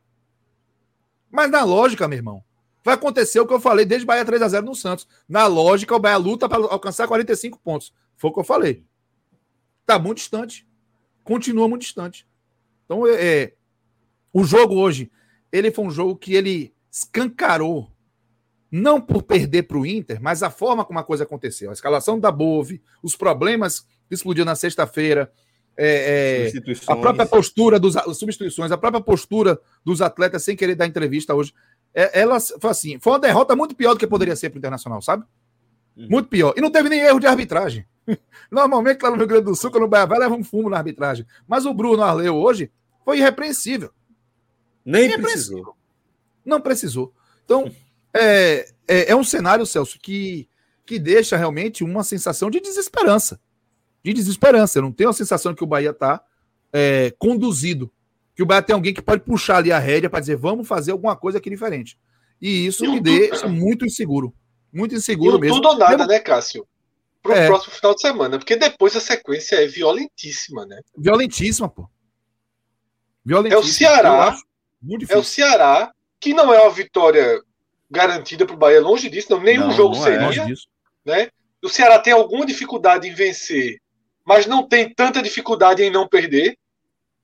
Isso, então, exatamente. o empate para o Bahia está longe de ser um resultado positivo, porque o Ceará é ter dificuldade de vencer é uma história. O Ceará segurar o joguinho dele amarrado é muito mais factível para o Ceará. Possível. E aí depois a sequência do Bahia é terrível. São três jogos terríveis, né? Corinthians, é, Atlético Bahia... Paranaense e Palmeiras. Dois fora, né? Sendo que o Palmeiras deve ser adiado, inclusive. Isso, né? o que é pior isso. ainda, porque é pior, uma chance jogar... de time reserva, né? Não vem, joga mais para frente. Isso, exatamente. Aí não soma ponto. Até porque se o Palmeiras Isso. cair na, na semifinal, né, na terça-feira para o Atlético Mineiro, ele vai voltar de novo com foco na Série A. Já volta Isso. com a cabeça toda para a Série A. É, é porque ele não está na Copa do Brasil, né? Então é, é bem complicado aí pro, pro, pro Bahia. Essa sequência virou um, um, um, um all-in né, no jogo contra o Ceará. Perfeito. Opa, olha aí. É, Cardoso, deixa eu pedir para você fechar a sua análise de jogo agora com os destaques individuais, né? A partir daquela perspectiva de quem dá para a gente salvar e quem a gente é, já já está nesse cenário de, de maior desesperança. Bom, vamos lá.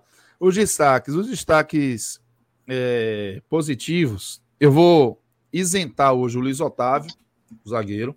Não acho que ele foi um problema para o Bahia. Eu vou isentar também o Matheus Klaus, que também para mim não foi um problema para o Bahia. É, acho que o, esses dois eles podem sim eu vou tirar o Gilberto é, dos piores. O Gilberto estaria dos piores, mas no segundo tempo ele foi quem mais levou perigo para a meta do Daniel. E a, e a defesa do Daniel foi muito mais meta do Daniel do que problema de finalização do Gilberto. Então acho que é. isso tira um tá pouquinho. Tá concordando com você aqui no, no chat, inclusive. É, Luiz Otávio e Klaus, acho que eles não, não, não sofreram. Agora os piores. Assim, é, eu vou falar de campo, né? Mas assim, eu botaria o da Bove confortavelmente, tá? com o grande destaque negativo. Não, fica à vontade. Ele, ele, ele errou tudo. Ele é, para mim, assim, o destaque negativo do jogo é o Diego da Bove. Porque é ele que bota o Oscar Ruiz para jogar, o Oscar Ruiz não é uma surpresa. O desempenho ruim do Oscar Ruiz não é surpresa. Ele que bota o Lucas Fonseca para jogar, nos três jogos que o Lucas Fonseca jogou, ele estava envolvido nos gols que o Beto sofreu. Sendo que um desses jogos o Beto tomou quatro de um América Mineiro, que só tinha feito três no campeonato. E ele estava envolvido e, de novo, estava lá. Lembrando, o Lucas Fonseca jogou três partidas pelo Bahia, se não estou enganado, na Série A como titular, o Bahia não ganhou nenhuma. Né? E aí veio também outro que foi muito mal. Isnaldo. Meu amigo, esse cara parece brigado com a bola. Pô. Eu não consigo é, entender que, que é aceitável você ter um jogador que só consegue fazer um corredor de apoio ao lateral como titular do Bahia na Série A. Deixa eu dizer um negócio aqui de coração, assim, coisa que talvez um torcedor falasse. Parecia um Bahia de Série B hoje, velho. Na boa. Na boa, assim, sem. Não tô falando de forma apaixonada. É, é, é você olha assim, pô, esse time tá na Série B? É um time. O comportamento, o tipo do jogo, o tipo de jogador que tava ali, sabe? Quando eu vi o Snaldo, eu falei, porra, é, é, isso é tudo que ele tem a oferecer? Ou ele tá sendo mal aproveitado? Eu não sei. Eu não sei se o Snaldo é um jogador de Série B. Não tô dizendo isso. Mas o Bahia em campo hoje, Parecia um time de Série B. Sabe? O Inter. O Inter foi tranquilo, velho. O Inter não jogou bola, não, velho. O Inter resolveu o jogo. O Inter é cheio de PV em campo. Lindoso, Dourado, é, é, Edenilson, Patrick, todo mundo, a murrinha, murrinha, pô, murrinha. E os caras ganharam o jogo, pô, sem sufoco. Então, é, é, muita gente que tem destaque negativo, mas eu vou separar o, o Diego da Bove num lugar especial nisso, velho. É ele que tá botando. Ah, ele botou o Patrick, o, o, o Galdesano, ele botou o Tony Anderson. É ele, velho. É, é, o Diego da Bove, infelizmente, ele acelerou muito rápido é, o processo de desgaste dele no Bahia, sabe? A percepção de que ele é, não, não tem apresentado nada que nos dê confiança de que ele pode tirar o Bahia dessa situação essa percepção aconteceu muito rápido, porque ele tem que levar um outro, tem um outro ponto para agravar a situação dele. Ele tá tendo semana para treinar time, velho. Ele tá tendo semana. Quanto tempo de jogo da Bove tá aí? Fluminense na segunda-feira, aí vai jogar com o Grêmio num sábado, aí no outro final de semana joga contra o Fortaleza, aí no outro fim de semana contra o Santos, no outro fim de semana contra o Inter, pô. O que esse cara tá tendo aí, tem técnico. A armadilha, a armadilha, a armadilha voivoda foi cantada aqui, né? Não, não é verdade? O canto da não é sereia, é né? O canto da sereia. Essa, essa lógica de que o, o técnico estrangeiro vai chegar com a marca, a, a, a, a fórmula mágica da competitividade no bolso. A gente falou aplicar. algumas vezes. Vai, São cara. muito mais erros do que acertos com treinadores estrangeiros. Por culpa dos treinadores? Não. muitas não. vezes por culpa de não ter o tempo necessário para adaptação.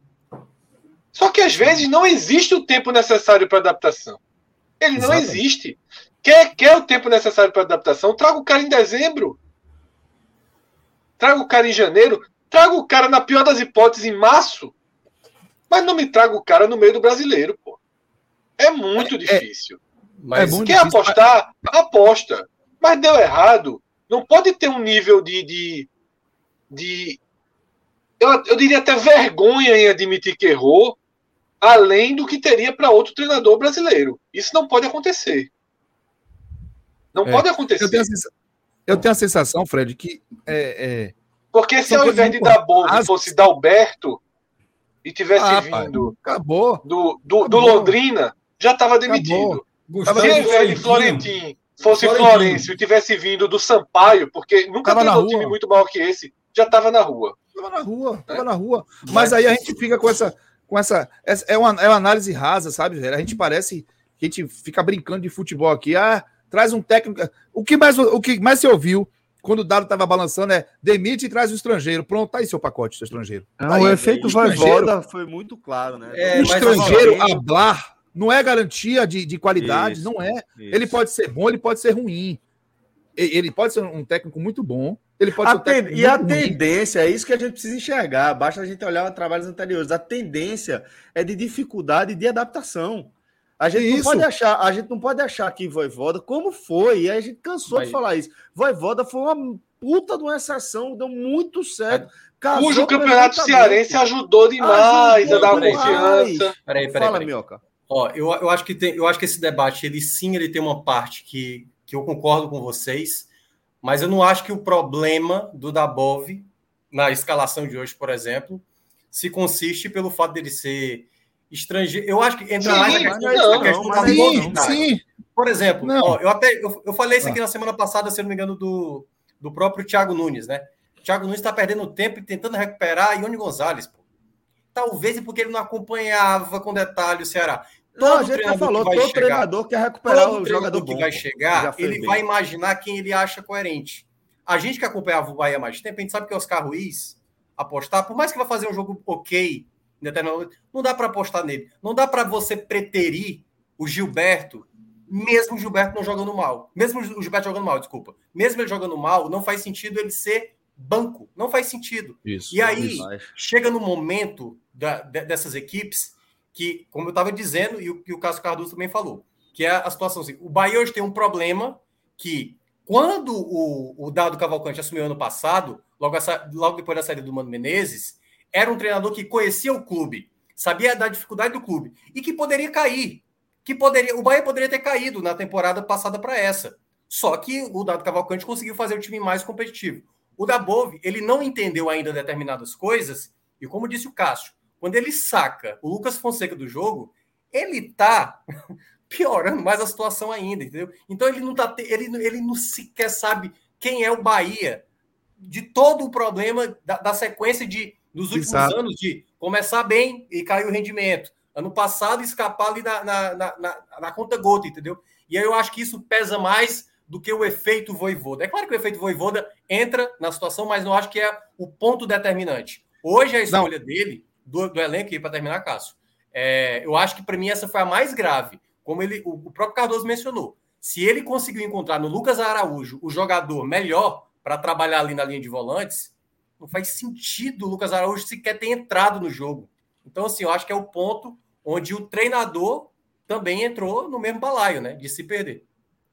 Então, Minhoca, eu, eu concordo fala, com tudo que você está falando. E o que, eu, o que eu quero posicionar aqui é o seguinte: eu não estou achando que ele errou o que errou por ser estrangeiro. O que eu estou é, é, querendo dizer é o seguinte: nós, vou, vou, colocar todos assim, eu sei que não são todos. De forma geral, nos acostumamos ao pedir o técnico estrangeiro. Pela mera condição de estrangeiro. Então, quando o Dado Cavalcante, e eu não estou dizendo que ele errou por isso. Ele errou porque ele não está nem conseguindo entender as coisas, como você bem disse. Eu concordo, não está entendendo. Ele pegou a, o bicho pegando. Isso. Mas esse tipo de clamor para um dirigente que não tem convicção, Pronto, que não tem conhecimento exatamente. profundo, que precisa ter, é o, é o, ele deu vira. Deu assistência dirigente, Cássio, que é vender essa imagem. Em né? grande maioria é amador. Isso. Né? Os dirigentes são que amadores. Pouco entende. Eles fazer outra coisa da vida e o futebol é um grande tesão. Mas assim, não é. Não é isso. É uma relação diferente. Aí ele vai na onda, ele compra é, isso, é ah, tá na hora de um técnico estrangeiro. É o modismo que é. acontece às vezes. Isso é raso, velho. Isso é raso. Você quer trazer um técnico estrangeiro? Beleza, traga. Mas você é sabe quem é esse cara? Você sabe como ele joga? Você sabe por que você está trazendo ele? Você, você, você, tra... explicou, você explicou para esse treinador como é que está a situação do seu como clube? é? Vendeu quem a é verdade, seu time? Vendeu a verdade Isso. do seu clube? Isso. Entendeu? Não, a sensação que eu tenho é o seguinte, ó, eu tenho esse argentino aqui, inclusive o Darino Senna, que é meu colega da sociedade, me deu informação que eu não sabia. Que o Dabão foi oferecido. O Dabão foi oferecido. Então, é, isso, assim, é mais chocante ainda. Você foi oferecido, habla, é argentino, ó, o voivoda aí, um argentino, tá dando certo. É. Você, você, entende que é fácil achar que o raciocínio foi raso assim? Sim, eu concordo Porque, plenamente. É, é, a gente percebe uma série de decisões que são pautadas na opinião pública. Você percebe a falta de conhecimento para gerir para o futebol de quem está à frente do clube. E esses dois fatores se juntam. Você traz um técnico que ele está implementando um modelo de jogo que o Bahia não tinha, insistindo com peças que o Bahia não tem qualidade para oferecer para esse modelo, e, evidentemente, descolado do que está rolando, porque o que ele fez com o Lucas Fonseca hoje, ele vai colocar a relação dele com, com o vestiário sob questão. Pode ter certeza. Vai colocar sob questão. Então, assim, é, eu, eu vejo a questão do técnico estrangeiro como um, um mantra do bota o ponto até ler, uma coisa meio assim, sabe? É meio é. gratuita, meio assim, é, é, meio virou, virou, virou mantra, virou a galera meio é, é o estrangeiro, é o estrangeiro, não é assim, pô. Não, teve, é bom, guardar, as devidas, guardar as devidas proporções, teve um, um, momento em que o problema do futebol brasileiro todo era o que a galera chamava de auxiliado lateral, que são os pontas que hoje todo mundo tá jogando, né? E já tá começando a descobrir que, bom, o momento agora já não é mais de, de, de jogar com com dois pontas. E, mas o toquinho, o toquinho é. como? O toquinho, também. Toquinho. Você vê também. como estão as coisas. O, o Bahia da do Cavalcante era um time que saía jogando.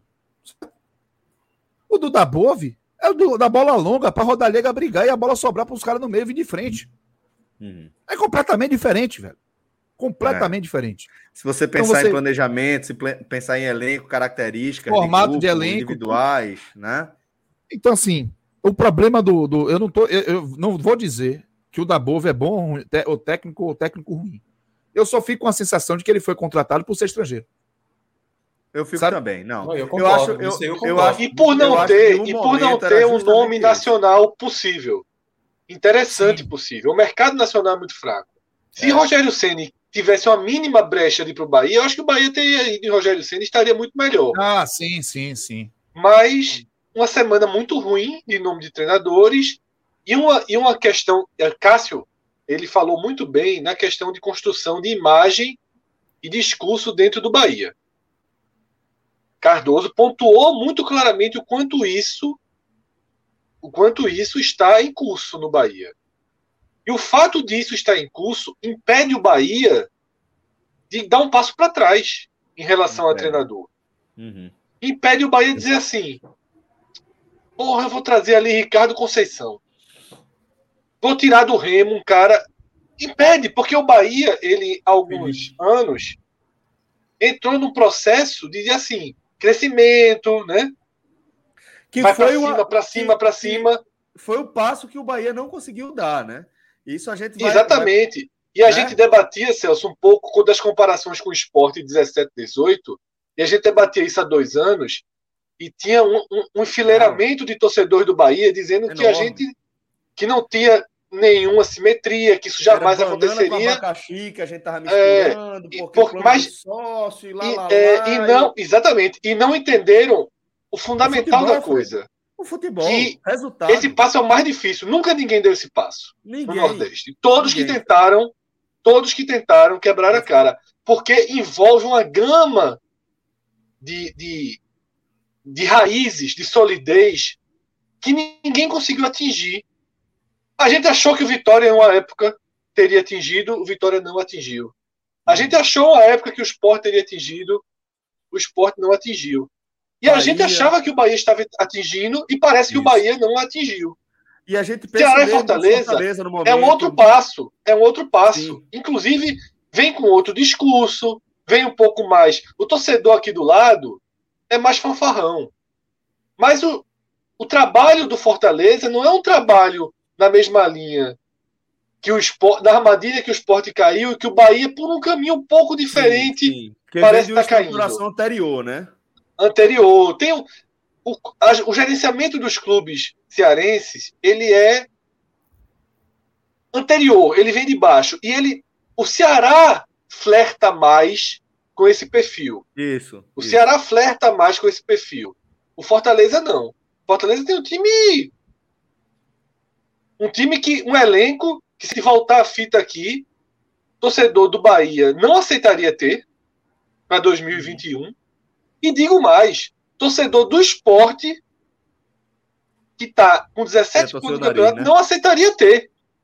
É. Porque ainda é muito refém de nome, é muito refém de histórico recente no imaginário, muitas vezes romantizado do torcedor, sabe? É Trellis, Neilton, jogadores que não jogam futebol é.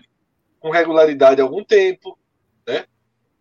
São caminhos diferentes, assim. E hoje o Bahia enfrenta esses problemas, tá? inclusive problemas Total. financeiros que a gente não esperava. Ah, veio a pandemia, claro, é um fator aqui. Ninguém vai desconsiderar que veio a pandemia. Mas lá atrás, quando a pandemia estava começando, eu falei: essa onda vai bater diferente nos clubes. É. E não vai ser o mais organizado naquele momento que está mais protegido, ou que mexe com mais dinheiro que está mais protegido. Vai ser o que tiver menos comprometimento de folha. E o Bahia Náutico, um... eu, lembro, eu lembro muito que o Náutico é, surfou bem essa onda ali no começo, justamente por isso, Fred, pelo, pelo tamanho da folha, pelo tamanho dos compromissos, né? E o Bahia, é, o Bahia tinha um alto comprometimento de folha. E esse isso. alto comprometimento de folha, a pandemia Engoliu, né? Nocauteou. Mas campeonatos ruins também, noca... também, não, também levam nocaute. Porque é... se o Bahia tivesse com a campanha do Fortaleza, já estava tudo normalizado. Mas a certeza de mais um campeonato ruim, a certeza de mais contratações fora da hora, a certeza de mais dispensas no final da temporada, vão fazendo a conta ficando, ficar mais negativa. É que, Fred, tá cada vez mais claro. Agora, o Bahia ainda tem ficha para queimar. O Bahia ainda tem problemas, tem débitos, mas a turma até falando aqui na live que o Bahia está cruzeirando, né? Devendo não, e contratando, não, devendo e contratando. Não acho, tá longe ainda. Não, é, tá longe ainda. Cruzeiro é um caso muito longe. E o Cruzeiro foi é. responsabilidade voluntária. Isso. O Bahia foi criminoso que fizeram com o Cruzeiro é, na praia. Eu estou é. vendo incompetência no Bahia. É, vendo é, muito diferente. É muito, é muito diferente. É, é muito diferente. O Bahia ainda tem fichas para queimar, mesmo devendo um mês, tem ficha para queimar. Mas se as fichas derem errado, uma hora acaba essas fichas. E eu acho que. Essas Fred, fichas não são que... eternas, não, pô. Não, não é. E eu acho que a gente cada vez mais vai ter que debruçar a nossa análise sobre essas fichas que a gente tem para queimar. Porque o que a gente está vendo é que é, a grande dificuldade que os clubes que estão tentando se estruturar têm é justamente ao se deparar com uma temporada ruim. É ao se deparar com aquele resultado que não vem. É o trabalho Isso. que não dá certo. É o trabalho que para de engrenar. E é desconsiderar o que é futebol, né? Exatamente. Desconsiderar o que é futebol. É, é, é, desconsiderar o futebol. É como a, a gente está analisando aqui, como é, o, o, Fortaleza viveu uma tempestade perfeita em relação a peças à disposição, em relação a momento é, de mercado, em relação à escolha de treinador, em relação a uma série de questões, e deu muito, muito certo. Mas aparentemente, se não tivesse dado certo, é, por mais que a gente enxergue é, que Fortaleza e Ceará tem é, caminhos diferentes, história diferente, por uma estruturação administrativa diferente da de Bahia, da do esporte, da do próprio Vitória. É, eu não sei se o Fortaleza teria fôlego para mais uma Série A ruim. Né? Eu não sei se o Ceará tem fôlego para mais um rebaixamento. E isso a gente precisa entender que faz parte do futebol. Você acontece o tempo inteiro de você contratar as peças que você acha que vai, que vai funcionar. Como a gente cansa de errar aqui, pô. quando a gente vai, faz projeção e a gente olha as, as, peças à disposição, vê potencial e simplesmente isso não se materializa numa campanha decente. E Só. o impacto disso é muito duro. Se você não tem lastro, aí acontece o que a gente viu acontecer no esporte, um clube que se implodiu. A gente é, é, vê acontecer o que está acontecendo com o Bahia, que é um clube que está em implosão, né? Precisa, ainda tem vários pontos de apoio, ainda tem vários alicerces, mas precisa cuidar, precisa de, de uma reestruturação grande, de dentro para fora, e acho que. E precisa ficar na Série A, viu? É e precisa isso, ficar é, na Série A. É isso, porque se não ficar aí, na Série A, conta ano que vem não fecha nem com milagre. Aí eu amarro, Fred, é. Essa ideia. Pode botar qualquer um no pacote. Pode botar Ceará, pode botar Fortaleza. É. Rebaixamento hoje. Todos passaram amigo, por isso. É Catombe, exatamente. Tem, é, e aí, tem... Celso, tem um comentário de Carlos Eduardo, rapidinho, Mion, que ele fala assim: que Ceará e Fortaleza não dão salto maior que o viável. Já Bahia Esporte, sim. Aí culpar de treinador e diretoria no mesmo é enganar a própria torcida. Veja só. A gente tem que entender que são histórias muito diferentes. Tá? São tentativas e erros muito. O histórico de esporte Bahia na Série A não é não está no mesmo degrau, na mesma mesa, na mesma prateleira de Ceará e Fortaleza. Sim. Isso Esporte gera uma, Bahia já tem uma cobrança. É, isso gera uma cobrança. Já tem muita porrada, já tem muita expectativa, já tem muitos altos e baixos nas costas. O momento de Ceará e Fortaleza é um momento o melhor da história de cada um ao mesmo tempo. Do futebol cearense, Fred. É, dentro da Série A. Então, assim, Também. assim, nesse momento, não serve exatamente de parâmetro. Eu concordo com o que Carlos Eduardo disse mas não serve exatamente de parâmetro. Sabe? O Bahia tem muita frustração de não chegar entre os 10. Muita, muita frustração muita. que leva que leva que levou a armadilhas. O esporte tem questões, teve questões internas ali de ganho financeiro de all-in em cima de all-in, que se não bota mais dinheiro, que se não volta para a Libertadores, a conta não fecha, e aí não voltou e no outro ano caiu foi a conta de 17. E com mentira também. Assim, é isso tudo. E assim, é, e com mentira. É. Como é. o velho Luva. Eu nunca, vou, eu nunca vou esquecer isso porque eu ouvi. Luva ou coisa antecipada. Luva, né? é luva, luva antecipação. Ou, ou, ou, luva diretamente. É luva. Isso aí, é bônus, bônus. Não será cobrado, não será cobrado. Foi cobrado. Ó, só para. 18 só... milhões, certo? Só para falando, que eu estou falando aqui, estou falando de 18 milhões de reais. Foi cobrado. E agora, curiosamente, o que o Fred falou, isso é só para dizer que essas, práticas, essas gestões são práticas ruins. Mas, curiosamente, isso aconteceu ano passado. Esse ano o esporte não foi cobrado. A, a, a cota desse ano foi cheia. Esse desempenho total, esse de, de, catastrófico, é com 18 milhões de reais, 16,5, né? Porque tem pago em é, mais, né? O problema financeiro foi muito maior. É, no caso do esporte, o problema financeiro foi muito maior ano passado que esse ano. Fala, Minhoca.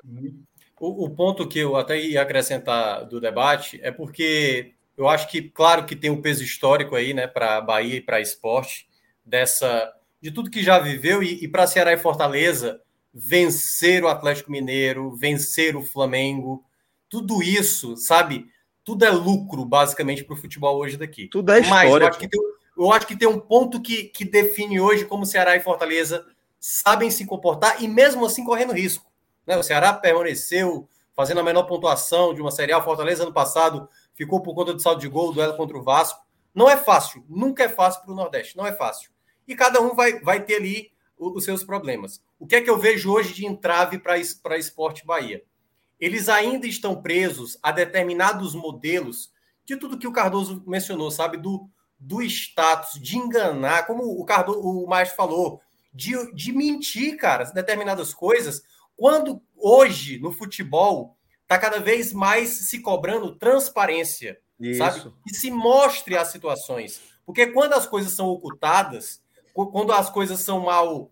É, não há uma clareza, não há uma unidade com o né? clube.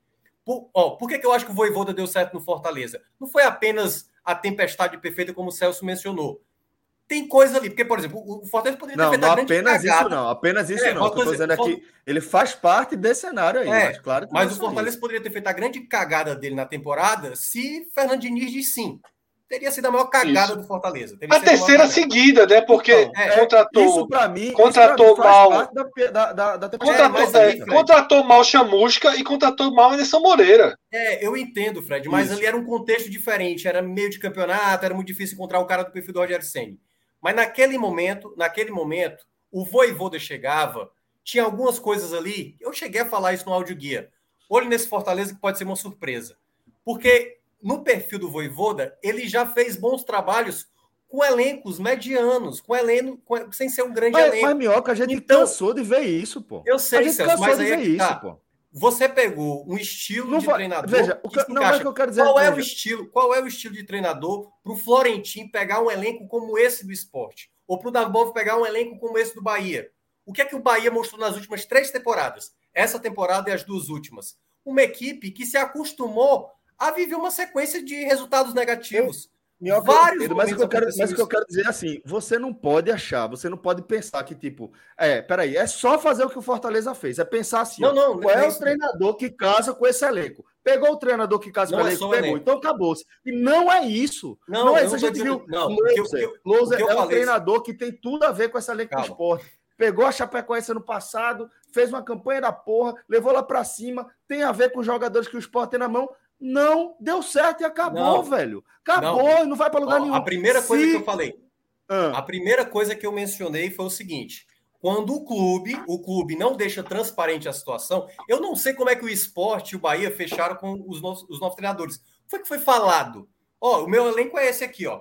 Tem um jogador desse tipo, desse tipo. A gente vai contratar, vai fechar a janela, que foi na sexta-feira. Tá precisando de quê? De volante para o esporte? Qual é o volante que vai vir? É um volante de saída? O treinador que estava chegando, ele estava entendendo tô, que era o esporte. Eu estou entendendo, mas é isso, é isso que eu estou dizendo. dizendo. A gestão, a gestão o que está errado, veja, o que está errado a gente entende.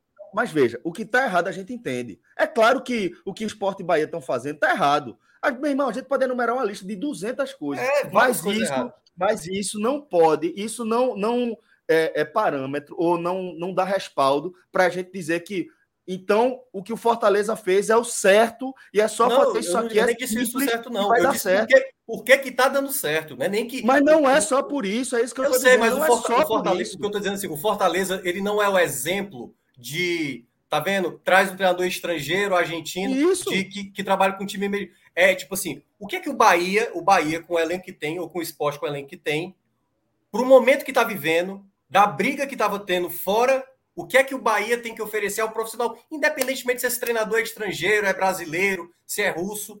Você tem que entender o que é que o, o, que é que o time quer para a temporada. O que é que o Bahia fez de diferente com a chegada do Dabov? Eu não vi nada de diferente. Em termos de. É um de caso desse no esporte, por exemplo. Minhoca, um caso desse no esporte é o seguinte: o esporte urge um segundo volante por um segundo volante. É desesperadora a necessidade de um segundo volante. Lousa chegou, Lousa chegou e saiu e não deram o segundo volante a ele. Isso. isso. E não deram o segundo volante é. a ele. No lateral direito, a situação de Rainer é assim. Eu não me lembro de um jogador, sabe, jogar mal, ser o pior aqui do nosso, do nosso telecast, tantas vezes seguidas. Porque normalmente, quando o cara é o pior do telecast uma ou duas vezes, ele perde a posição.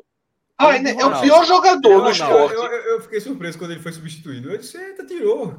É, tirou assim, e aí o que acontece? Perdeu o lateral direito, não conseguiu trazer outro, não deu, perdeu o Patrick, não trouxe outro. Assim, então Ó. eu concordo um pouco com isso, sabe, Mioca? Mas, mas há um, um, um, uma tempestade perfeita, assim, no Fortaleza. Ah, claro que é. Eu, eu acho que há uma tempestade perfeita porque o time a prova que há é porque as duas escolhas anteriores foram muito mal feitas. É, mas foi, é isso que eu tô e dizendo. tiraram o Fortaleza do eixo. Em meio, é. em meio, de campeonato, eu não questiono, entendeu? Porque é como você falou, em dezembro, talvez o Dabov deve ser certo, talvez o Florentin deve ser certo. No mas mas, o, mas o foi horrível e deixaram continuar. É, Deixaram mas, é seguir. Mas, calma, ó, mas outra, outra consideração. Era, terminou a temporada, começou Virou a temporada, temporada é isso. Brasil, virou. Esse mais. ano não teve isso. É. É. Entende, não teve isso. O que eu, o que eu sinto nessas, nessas situações é o seguinte: é, você vai fazer um questionamento hoje. Eu acompanho muito isso, que eu é, estar tá vivendo o Bahia desde que eu sou pequeno, né? É, é muita dificuldade você virar para o torcedor do Bahia e dizer assim: o Bahia não é um clube grande nacionalmente. A, uma das primeiras respostas que eu vou receber é o Bahia é o primeiro campeão nacional. O Bahia foi campeão em 88. O Bahia. O que, é que eu estou querendo dizer com isso? Essa percepção de grandeza, ela é um elemento de cobrança. E vocês, no caso do esporte, com o Sim, título 2008, claro é. isso muito mais próximo. Esse elemento de cobrança, ele traz uma exigência que faz com que. E, e tem um outro detalhe: o, o do Bahia ele viveu uma carência muito grande. Ele viu o Bahia quase acabar no início dos anos 2000. Sim. Ali, 2005, 2006, 2007. Foi uma situação dramática. Aí você teve todo o processo de reconstrução do clube, democratização. É, é como, como o Bahia estava quase no nada, o crescimento foi muito rápido novamente. Mas esse crescimento ele alcança um patamar e à medida que você cresce, o ritmo diminui de crescimento. É natural. É só ver o tamanho do clube. É só dar um pouquinho de noção do clube. E, e eu tenho a sensação de que muita gente no Bahia não está preparada para a diminuição do ritmo de crescimento. Isso. Já, queria já era ritmo, necessário. É. Né? Já, queria que o ritmo de crescimento seguisse o mesmo, mas não vai seguir o mesmo, porque existem etapas. A próxima etapa ela deve, vai levar muito mais tempo para ser consolidada. Muito mais. Muito então, mais. Então, isso faz com que você tenha que ter cuidado para você não tomar decisões pautadas assim. O, o, um amigo meu, Tomás Tom Aspa, ele falou o seguinte: a maioria das empresas que quebram, quebram na hora que estão crescendo. Por, Sim. Porque é um momento de expansão que você não, não. Você faz uma projeção talvez muito maior do que você pode abraçar na hora. Então, acho que. Novos que o, processos. Novos processos, investimentos e a cobrança externa. Então, assim, se o Bahia monta um time, ok, aí tem um Rodriguinho pipocando por ali.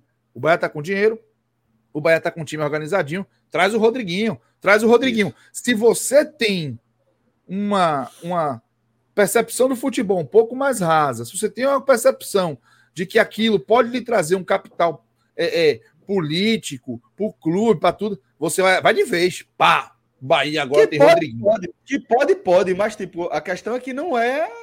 Mas se né? isso for a prioridade, você pode colocar muitas outras coisas em risco. O Bahia, quando fez o movimento para tá contratar. Você está contando Clayson, com isso, né? Isso. O Bahia, quando contratou Cleison, foi um movimento para mostrar que ainda tinha um status. Porque o Bahia, quando perdeu o Arthur, o Bahia ficou refém. Aí o Bahia vai no jogador do Corinthians, líder e assistência do Corinthians, e paga 4 milhões e meio por 40%, porra. Ou seja, o Bahia comprou um jogador de 11 milhões. É, Uma parte do um jogador de 11 milhões. E já velho. Então, Isso. tinha necessidade desse investimento? Se o Bahia vai num Ademir do América e no Messias do América, os dois. Tô falando dos dois. E num Breno Lopes do Juventude, porque se você tem inteligência, você vai mapear esses caras. Você isso. ia comprar os três e não ia pagar isso tudo. Mas como é que isso ia ser recebido pelo torcedor? Exatamente. Agora é hora de chegar na Libertadores. Aí você me traz três jogadores da Série B. Aí ia falar, então, Danilo estava aí dando sopa. Isso. Se, se você não tem uma convicção no seu trabalho, de processos, de lógica, se a confiança não é no resultado, se a confiança é na no respaldo externo, principalmente do pré, a armadilha é muito grande. E eu não vejo, me permita, Minhoca, nem Fortaleza nem Ceará, é longe disso. O, Ce... o Fortaleza acabou de contratar o Lucas Lima. Acabou esse de botar flerte, a Lucas Lima. Esse, um esse canto da sereia sempre chega.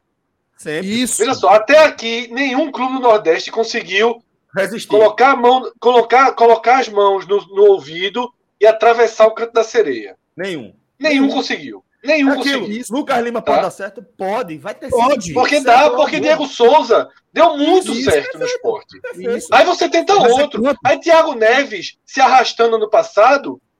Deu certo. Rodriguinho ano passado na reta final. Salvou o Bahia. Mas isso. Salvou mas Bahia. Isso. Aí você vai renovando isso.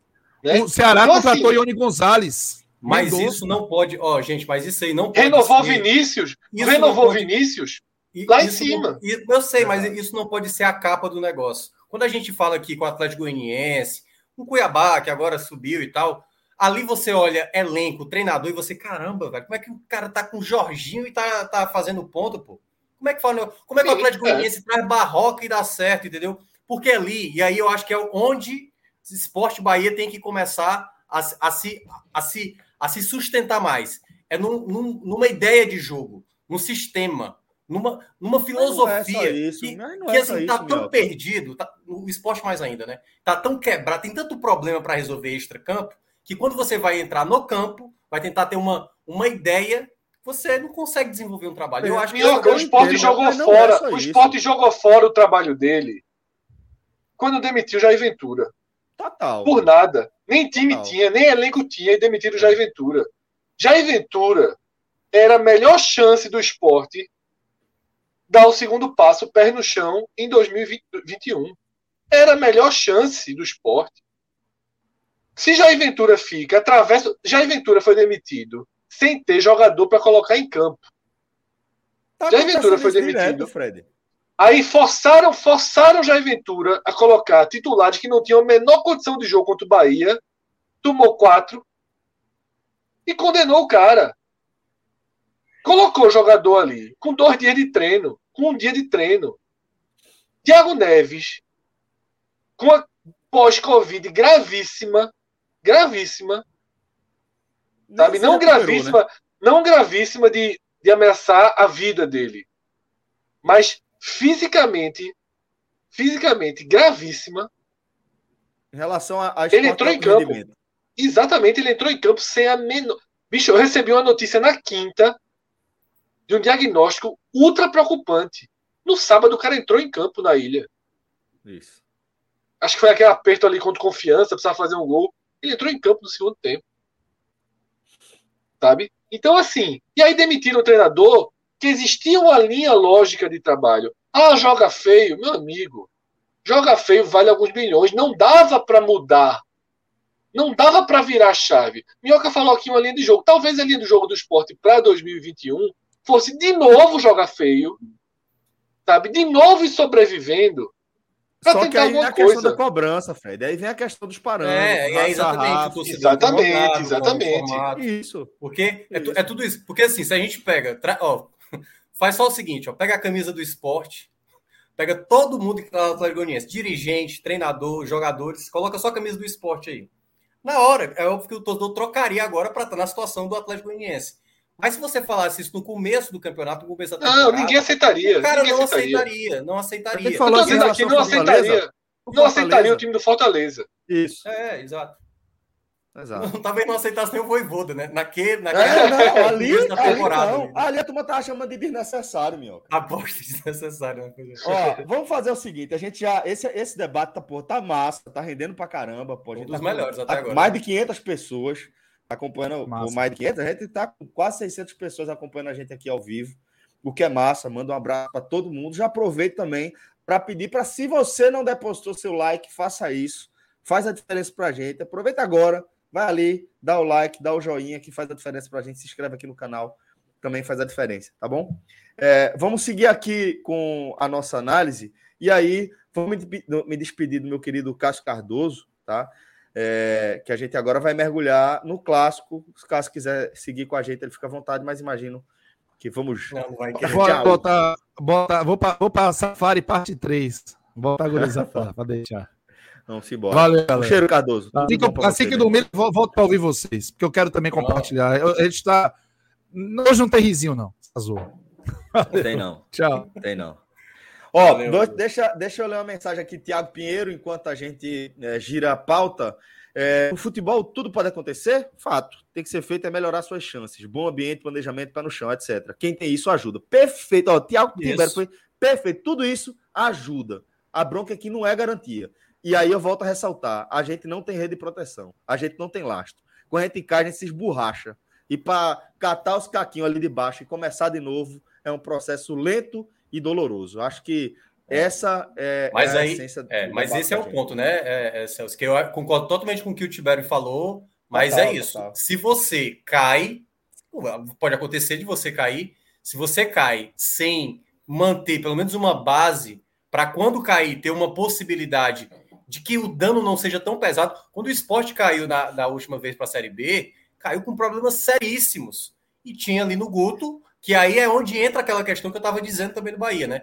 Que é o que está fora, você tem ali um treinador que consegue meio que bloquear esses problemas maiores. Mas, Minhoca, esse exemplo que você trouxe aqui, até para não sair tanto da pauta de novo que vai entrar no esporte agora, mas acho que só uma lembrança que eu acho muito pertinente quando estava tendo um debate em relação ao Forte Estado debatendo com o Celso sobre o Fortaleza, sobre o nível de acerto, mas que Fortaleza, e que tem que de vez em quando é simplesmente acerto, de vez em quando não é, não é exatamente uma sequência de trabalho que, tipo, a sequência de trabalho chegou a esse momento. A sequência de trabalho da, do Fortaleza é a chegar a esse momento de sequência na primeira divisão, que é um time organizado, sem níveis trabalhistas. Mas o trabalho de futebol do ano passado para esse ano não foi um trabalho sequenciado para chegar a um desempenho desse tamanho. O time, o time ficou do saldo para ir para jogar a é, Série B. Acho que o Fortaleza foi atrás do esporte para o campeonato.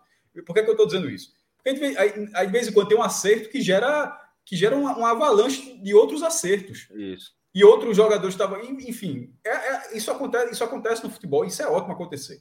É, o que você falou do esporte de Guto, o acesso do esporte 2019 é um milagre. É, o, o esporte ter contratado o Guto não havia nenhum parâmetro.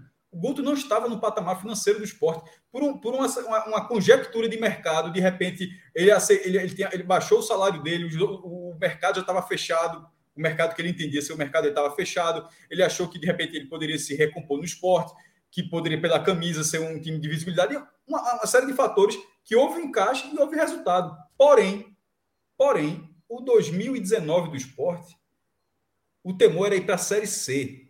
O esporte não estava preparado, o esporte não se preparou para subir. É, a gente que parou até acontece ao contrário. A, a situação do Vitória, pegar, Vitória o esporte de 2020 e o esporte de 2021, o que era para cair era do ano passado. Esse ano a chance de ficar era muito maior do que a do ano passado, mas as coisas não acontecem. Só para dizer assim que de vez em quando tem os encaixes e de vez em quando tem a falta deles também.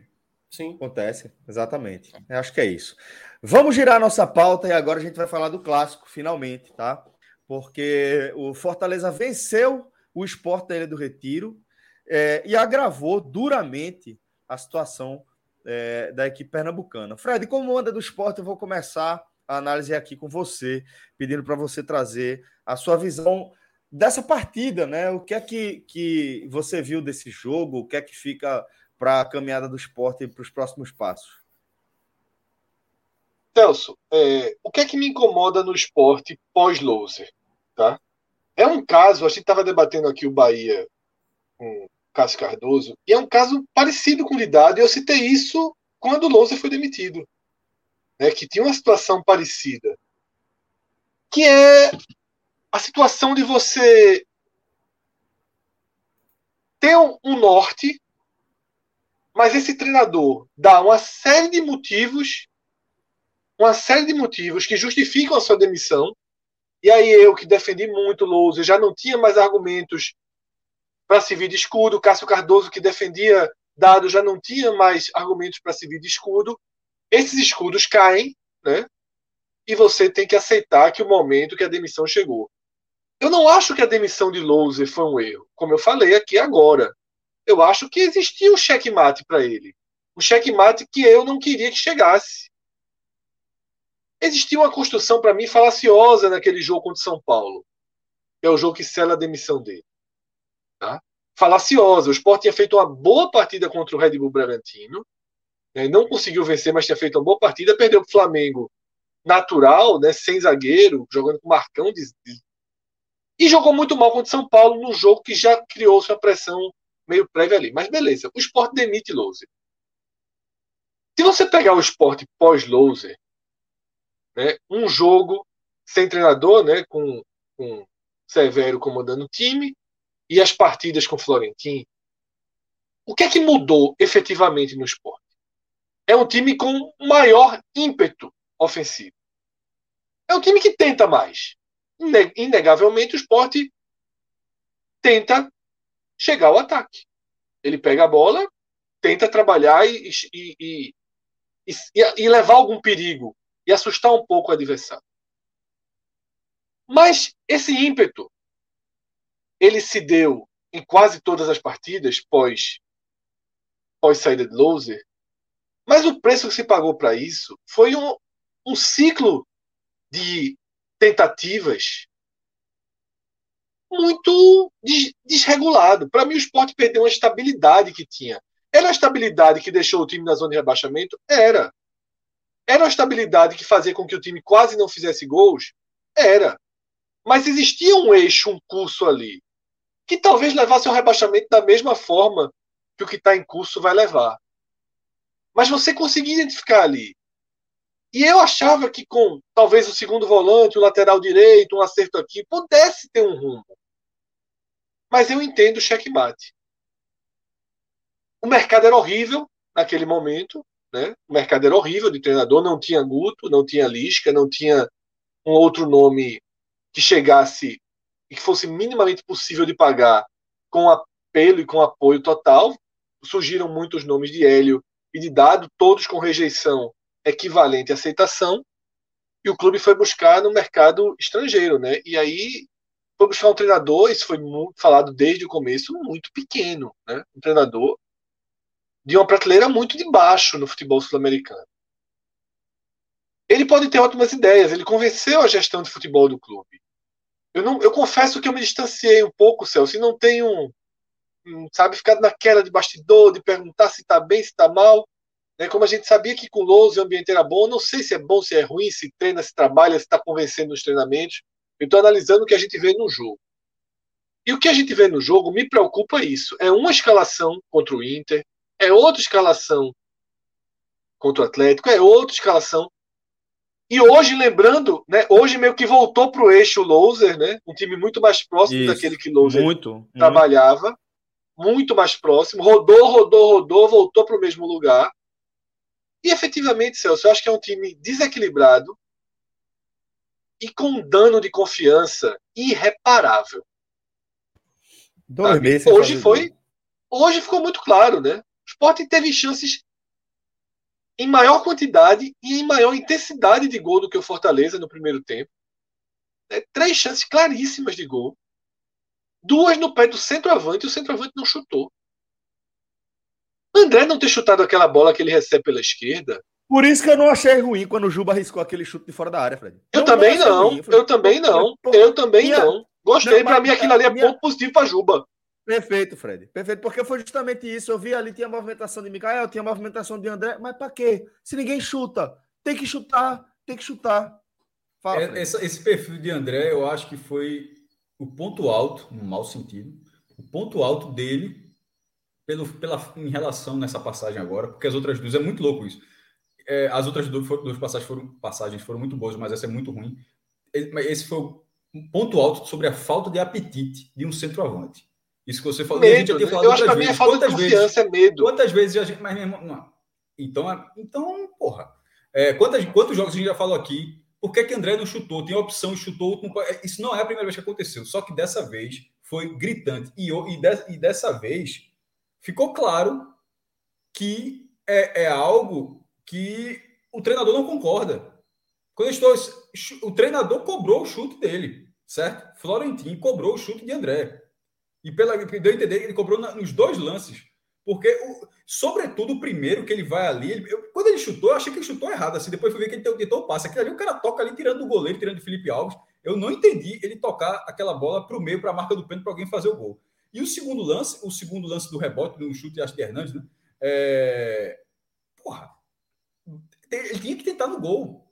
Então, então, Fred, até para você retomar o seu comentário, isso que você está falando de André não é, não é, ele já vinha sendo, ele já vinha sendo essa figura, só que para mim agora foi é, saiu da conta, saiu completamente do, do limite, do, do, razoável, um centroavante não ter apetite de gol dessa forma. Não dá para contar dessa, com um centroavante que, que na cara do gol ele vai olhar para o lado para ver se tem alguém para tocar a bola. Não dá. Tem que isso, isso é uma outra tipo de situação, não na, naquelas duas. Então, as, aqueles lances de André para mim, eles são reflexo de um time que além de ter perdido estabilidade, ter perdido um pouco o eixo, perdeu totalmente a confiança, tá? É, e é preciso confiança. E é preciso confiança para jogar futebol. O time tem medo de, fazer, de chutar. Antes de André perder essas duas chances, teve uma bola, quatro minutos de jogo. Paulinho Mocelin, acho que foi Paulinho Mocelin, ou foi Everaldo, mas acho que foi Mocelin. Ele pega a bola pela esquerda, corta para dentro. Ele já fez gol assim, batendo aquela chapadinha. Tem chance de chutar, não chuta, vai puxando, puxando, puxando, puxando, puxando, perde a bola. Sabe? É um time com enorme dificuldade. Os atacantes têm medo de chutar, os laterais têm medo de cruzar, os meias tem medo de tentar aquele último passe, né? Aquele passe que deixa na cara do gol. E é o time não finaliza quando é para finalizar. Só que fez isso. Finaliza. É, finaliza só Gustavo. Finaliza quando não quando não é bola de finalização, chuta na barra loucamente. Então assim, é muito sem eixo. É muito sem eixo, tá? Eu acho que Florentino é culpado de alguma coisa. De nada, cara. De nada. De nada de nada. Para mim não é culpado de nada, é passageiro. O problema é que não pode ser passageiro mais. Não tem tempo para ser passageiro. Se Florentino tivesse feito esses mesmos quatro jogos na Copa do Nordeste no Pernambucano, vamos trabalhar, vamos deixar. Tá? Mas eu quero, eu quero. Minha situação sobre o esporte hoje ela chega nesse seguinte ponto, que é a seguinte: restam 16 jogos e um abismo de pontos para voltar para o jogo. É nem para ficar na Série A, é para voltar a disputar. O esporte está fora da disputa pela permanência. O esporte precisa de uma sequência aí. Passageiro, que vai demorar, passageiro, como o é, falou. Seis, sete rodadas. Seis, sete rodadas. Com as coisas dando certo para o esporte pensar em voltar para o jogo. Eu não acredito nem que, que o esporte as coisas vão dar certo, mas precisaria disso. Virou Minardi. Vamos aqui, virou Minardi. Não, ainda não. Minardi é, o, é a Chape, mas está virando, está em processo de minardização. Está saindo do campeonato. Está né? Tá saindo do campeonato. Está saindo do campeonato mas ainda está naquela fase que duas vitórias improváveis bota no jogo. A Chape foi lá, ganhou do Red Bull Bragantino não mudou nada. Se o Sport me arruma um resultado doido desse, volta para o jogo. Então, por isso que eu não chamo de Minardi. Se o Sport... seria contra o Grêmio, né? Que seria é, troca... deu no Grêmio, voltou para o jogo. Porque Mas é o que eu estou dizendo. Imediatamente esse resultado.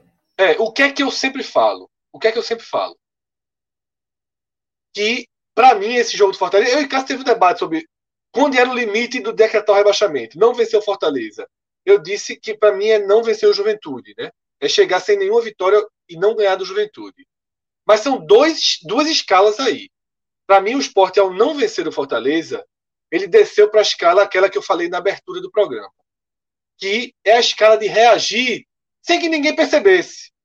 Ganhou do Fortaleza, perdeu do Grêmio, ganhou do Juventude, empatou com o Corinthians, perdeu duas, ganhou um aqui. Quando viu, passou sete rodadas, tá a dois pontos do 17. Do 16. Tá entendendo? Sem, sem, sem fazer muita chuva. O América Mineiro. Não teve ó o momento do América Mineiro. Foi ali, aqui, um ponto, como o Cássio falou. Pontuou os três jogos da semana, arrumou empate. Eu já não vejo mais o esporte reagindo dessa forma. Dessa forma. O esporte agora, alguma chance de ficar na Série A, que é muito remota, tem que fazer um pouco do que fez em 2018 e acabou caindo. Mas teve uma, uma, uma, reação, né? Uma sequência de vitórias. Porra, ganhou aqui do Inter, um jogo que era jogo de rebaixamento, o Inter muito mais forte, estreando zagueiro, Adriel saindo na primeira partida, Adriel foi lá e fez gol, Maílson, estre... tudo fora da curva. Então, assim, ano passado, ganhou do Inter no Beira Rio, fora da. Vai ter que colecionar resultados fora da curva demais, e não é um. É dois, três resultados fora da curva. Então, quando chega nesse ponto, é porque está basicamente rebaixado e você vai para o jogo, né? Você vai tentar. E aí, Celso, eu, eu já saio muito rapidamente da partida, porque a partida foi bem clara e, e repetitiva, e essa falta de confiança ela definiu o jogo, mais do que um erro que deixou o zagueiro do Benevenuto cabecear sozinho. É porque é o terceiro jogo seguido que o esporte perde em casa para times que não jogam nada.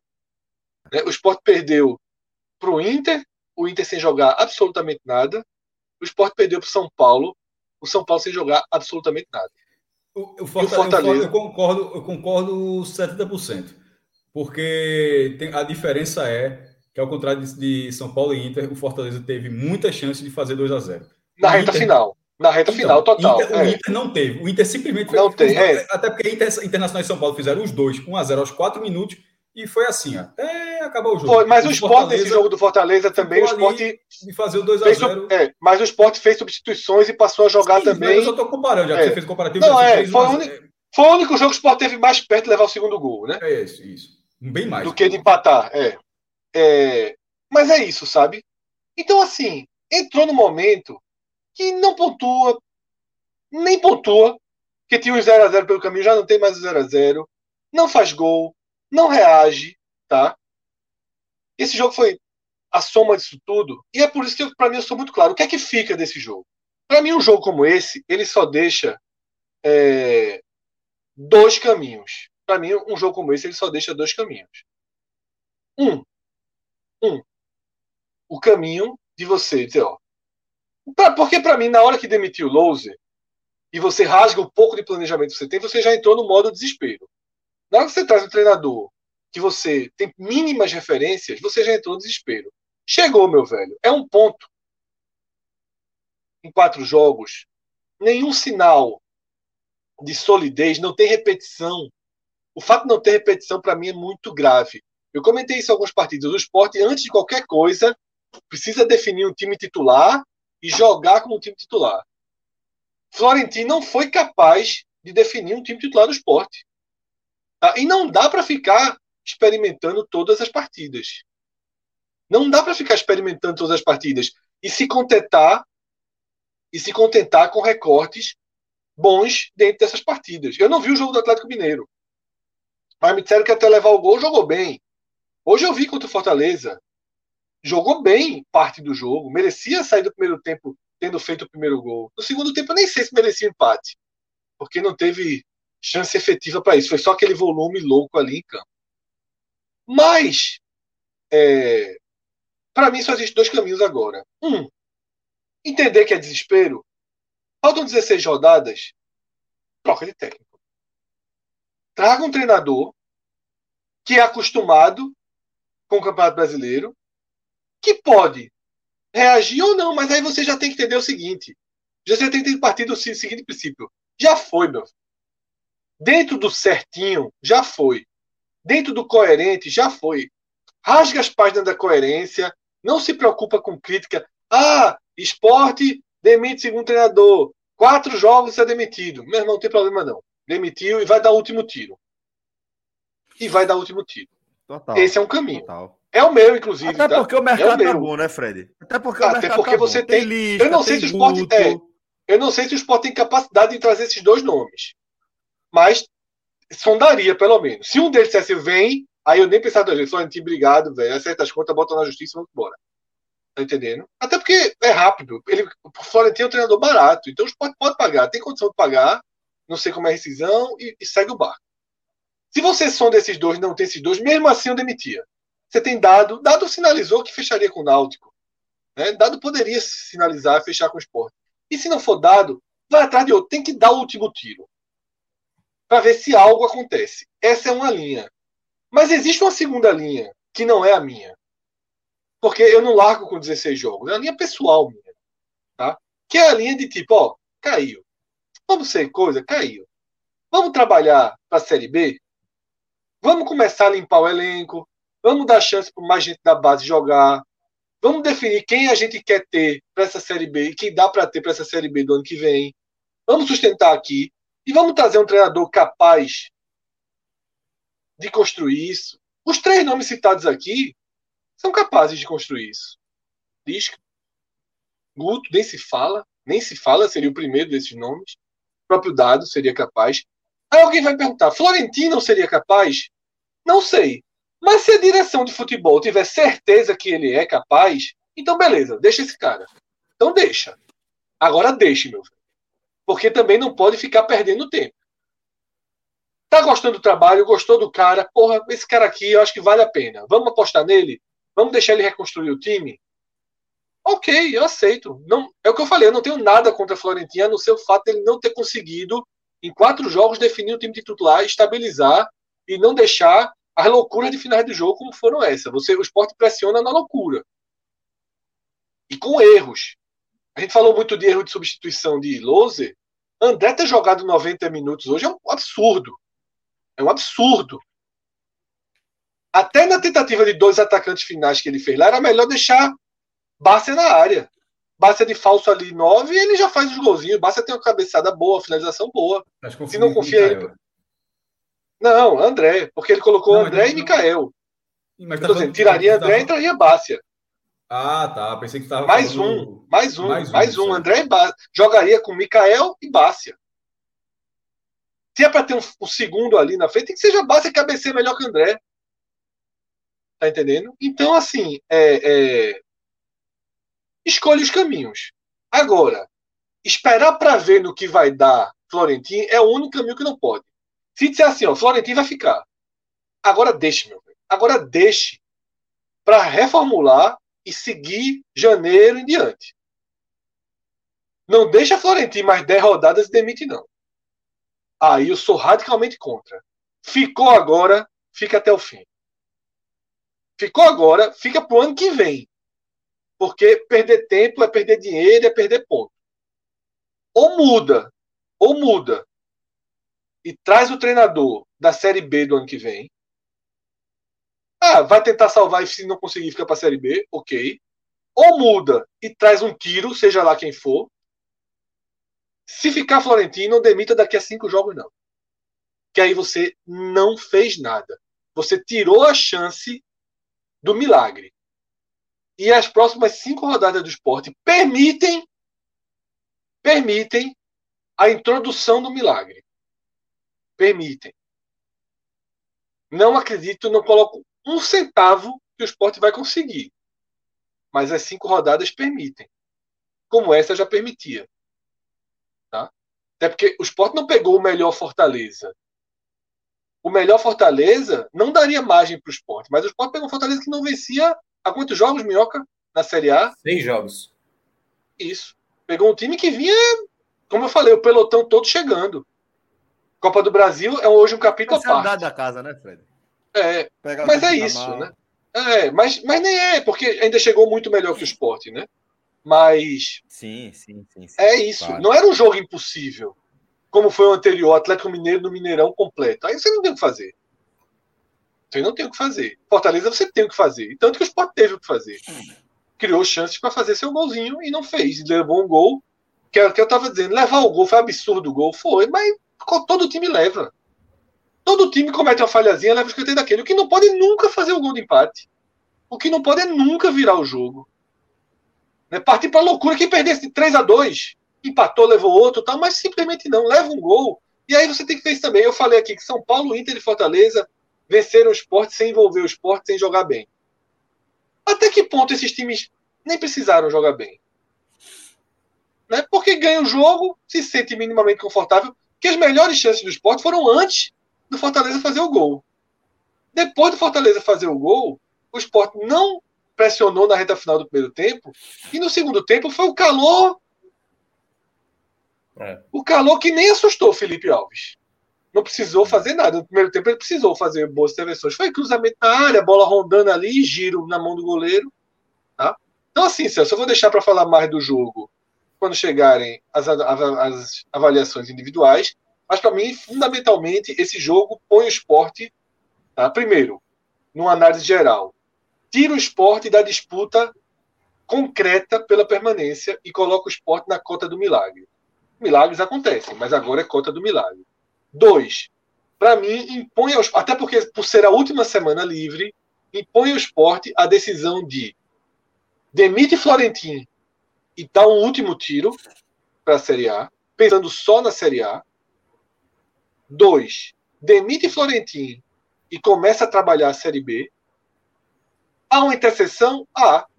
Guto é um nome ótimo para essa interseção. Você estaria fazendo as duas coisas. Lisca, tenho mais medo. Não sei se Lisca é o melhor para uma transição dessa. Né? Indicações de reforços costumam ser bem ruins no começo do ano. É. Tá? Tem esses problemas. Dado, também não sei. Né? Dado para mim para o tiro final, eu até iria. Para recomeço, não sei. Tá? Mas é para recomeço, você pode pensar em nomes mais alternativos. Para recomeço, pode pensar em nomes mais alternativos. Agora, e tem a terceira possibilidade, que é fica com Florentin, agora banca Florentin para ser esse cara do recomeço. É o que eu falo. O pior dos cenários é o esporte perder do Grêmio, empata com o Juventude e demite Florentin. Aí o esporte jogou basicamente sua última ficha fora. Tá? É uma ficha que já não vale muita coisa. é uma ficha do milagre, né, Fred? É, é a ficha do milagre. É aquilo. Você, eu nunca fui para cassino, não, Celso. Mas eu imagino assim: o cara perdeu dinheiro, perdeu dinheiro, perdeu dinheiro. Meu irmão, resta ali uma fichinha diz: ó, agora Jogou Ou eu volto para casa. Nem pouco jogou é? não alguma vez? Não, não, eu, nem posso não. Se eu passar no cassino, eu acho que eu gosto, eu gosto de jogo. Se eu entrar no cassino, eu acho que eu não, passo cinco nem, dias lá. Você ter jogado no cassino, jogou um pouquezinho, você já entende a dinâmica. Já joguei, já joguei. No mesmo dia que eu joguei, eu já joguei apostando. Eu não posso, eu, jogo para mim é melhor passar longe. Mas é, é, eu sou não, é complicado para mim. Mas é, o esporte tem uma ficha. E aí a escolha é volta para casa com essa ficha, ó, perdi lá quase todo o meu dinheiro, mas eu trouxe aqui o dinheiro das compras, vou conseguir né, comprar as necessidades básicas para o ano que vem tentar recuperar dinheiro e voltar para aquele cassino. É. Ou joga a última ficha e vai vendo o que dá. O que não pode é morrer com a última ficha na mão. ficar sentado no cassino e gastar a última ficha com Coca-Cola, com uísque, sem jogar, nem voltar, nem voltar para casa, tá? Então... Fazendo até uma associação no poker, geralmente quando você está com as suas fichas finais ali, você sabe que a sua chance é menor, é assim, né? Vai rodando ali, né? O, o, Texas Hold'em, né? Que é o, o poker mais conhecido. E aí, você nem sempre toda rodada é, a, a, é obrigado a apostar. Mas na hora que vem assim, um rei, uma rainha, aí você já vai ao in e a sua chance pode ser menor, mas a sua chance acaba sendo uma probabilidade maior. Então você tem que saber até a hora de apostar a sua última ficha para também não apostar errado. Deixa o, o, Celso é, Fala, fazer uma transição aqui de Fred para Cássio para trazer a, a, a, estatística, né, que o esporte bateu aí o recorde de uma equipe na Série A dos pontos corridos como a, a equipe que mais jogos seguidos sem balançar as redes. O Fred Dois chegou meses, a né? mencionar. Né? É, oito jogos seguidos, ninguém conseguiu essa proeza. Por incrível que pareça, o esporte já, já conseguiu essa proeza em 2012, não foi, Cássio? Se eu não me engano. O esporte 2012, sete jogos também sem, sem balançar as redes. Foi. Eu, eu acho que é, fez um gol, foi no, já até disse aqui, em volta redonda, num jogo safado. É. Né? E, e aí, até para passar para o Cássio falar, nesse ponto eu vou concordar. O, o, o maestro chegou a falar sobre isso do esporte. O, o que o esporte já pode estar sendo uma Minardi. O ataque do, do esporte é de uma Minardi. O que Total. salva o esporte de roda. Total. É, é o sistema defensivo. Tomar 19 gols, para o esporte ter tomado 19 gols até agora no campeonato, é uma carta gigantesca, eu considero. Mas ter até aqui, dos 22 jogos disputados, 15 não ter conseguido balançar as redes. E como o Fred mencionou, ninguém tendo a confiança de arriscar para finalizar a possibilidade, isso para mim eu acho muito, muito a cara de uma Minardi. Isso estou falando, obviamente, do setor ofensivo, né? Do, do time marcar gols. E aí eu passo para o Cássio para falar também sobre o jogo. Maestro, fica à vontade, companheiro. Era um duelo de G4 contra Z4, mas já, como já foi dito aqui, é, deu a lógica. O Fortaleza fez seis pontos no esporte, 1x0, 1x0. Por ser um time mais arrumado, não, não, é, o Fortaleza, para você ver como, como futebol, ele é implacável com, com, com erros individuais, com falta de qualidade crônica e na primeira divisão, sobretudo, a gente até falado na última live. O Fortaleza fez seis pontos em cima do esporte no primeiro jogo, numa, numa falha bizarra de, de, Maidana, e no segundo jogo, sem precisar agredir no segundo tempo para fazer o gol, mas nem precisou, porque pela falta de capacidade ofensiva do adversário.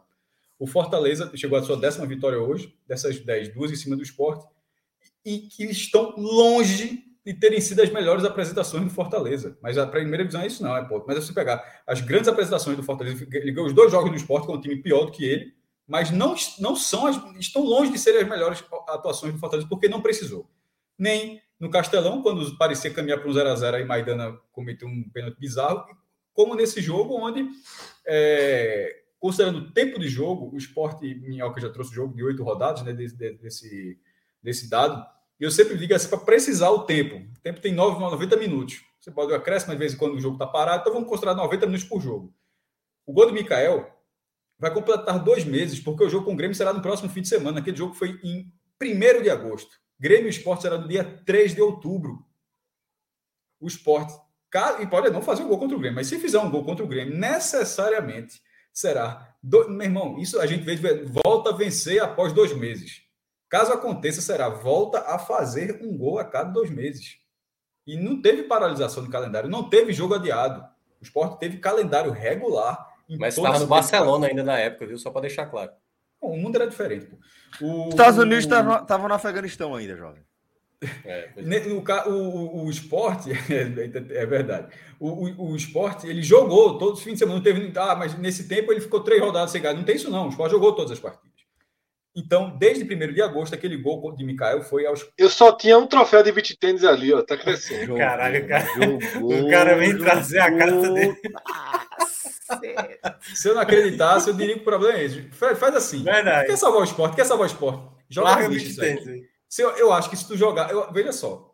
Se tu, acho, larguei, larguei, larguei. O beat tênis é o que tá me fazendo aqui, ó. Chegar na live tranquilo, rindo. Eu, recebi aqui uma, uma mensagem eu acho que se tu jogar esses troféus aí no lixo, eu acho que o esporte escapa. O que é que tu acha? volta, sai daí, sai, do, sai da caverna, volta pro Recife para testar. Ano que vem, capaz.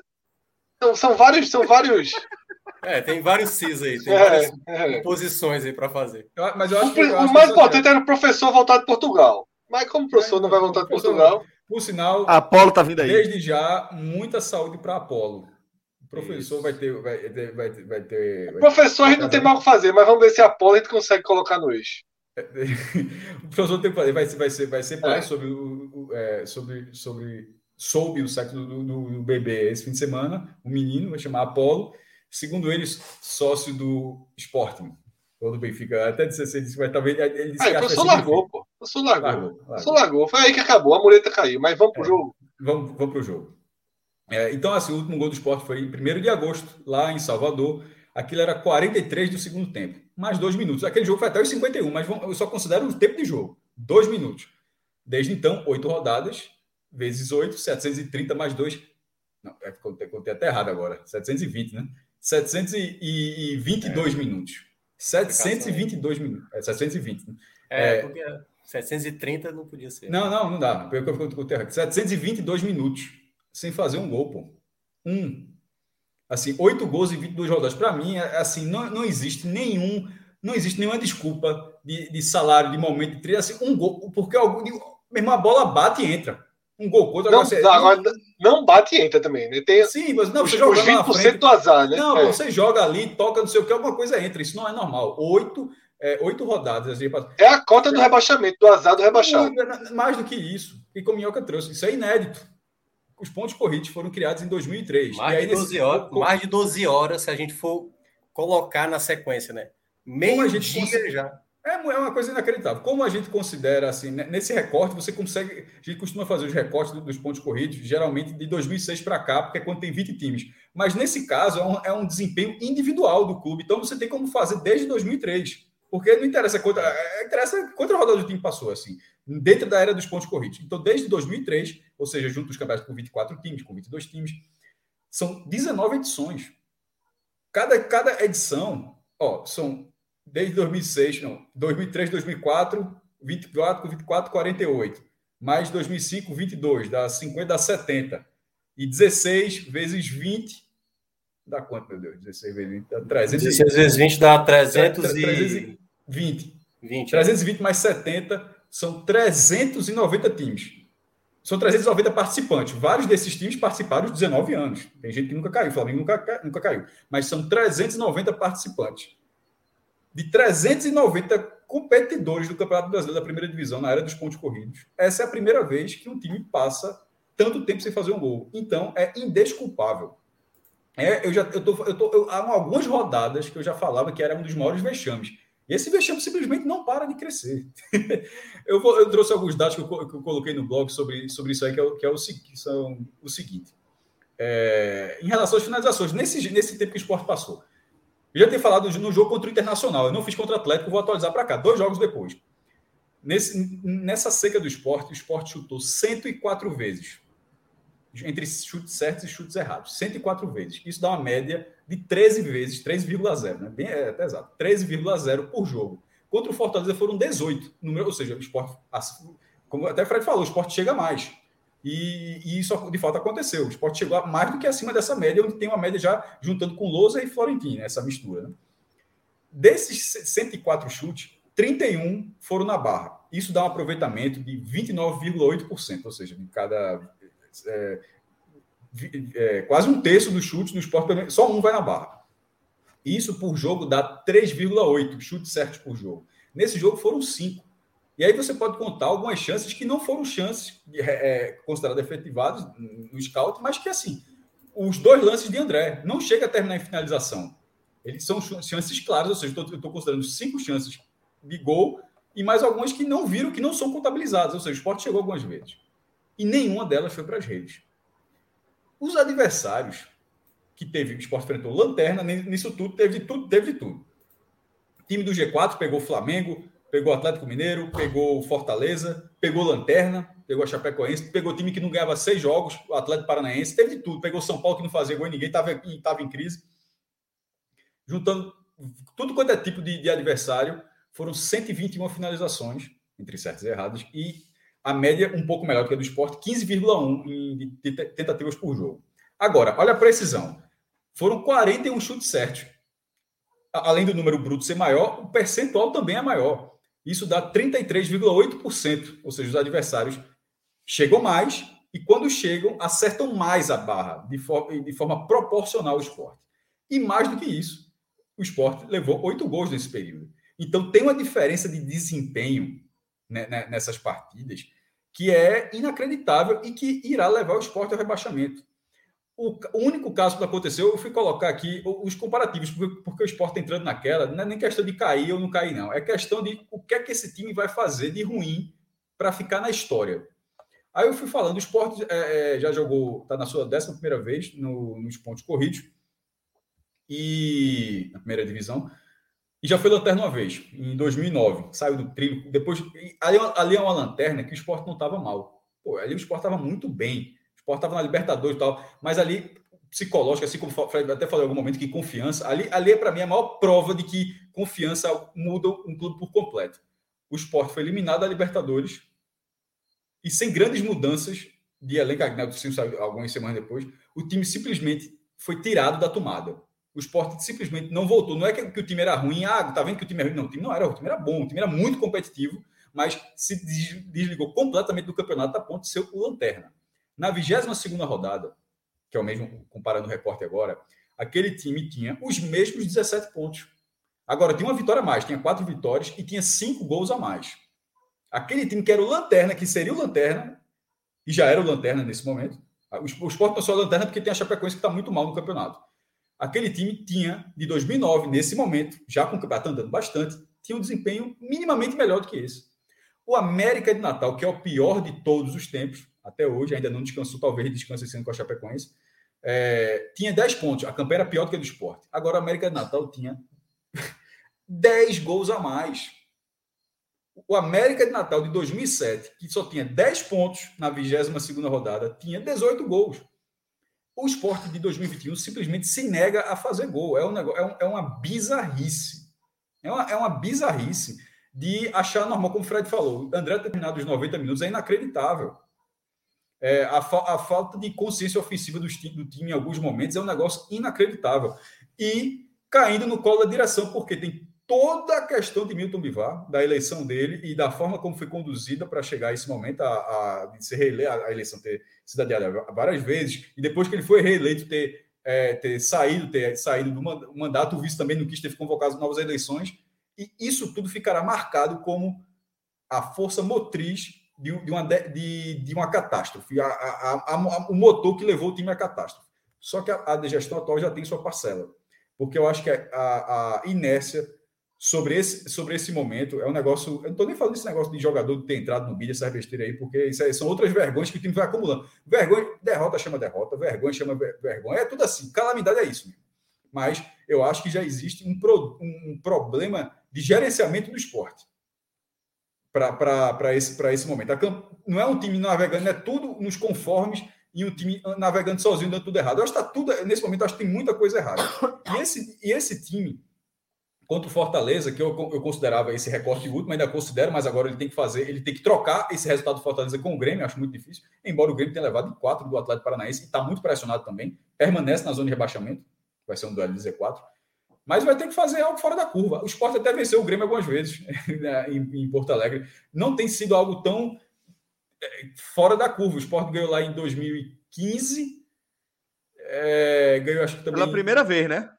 Não. E aí foi, aí ganhou, Foi? ganhou 2017, ganhou 2018.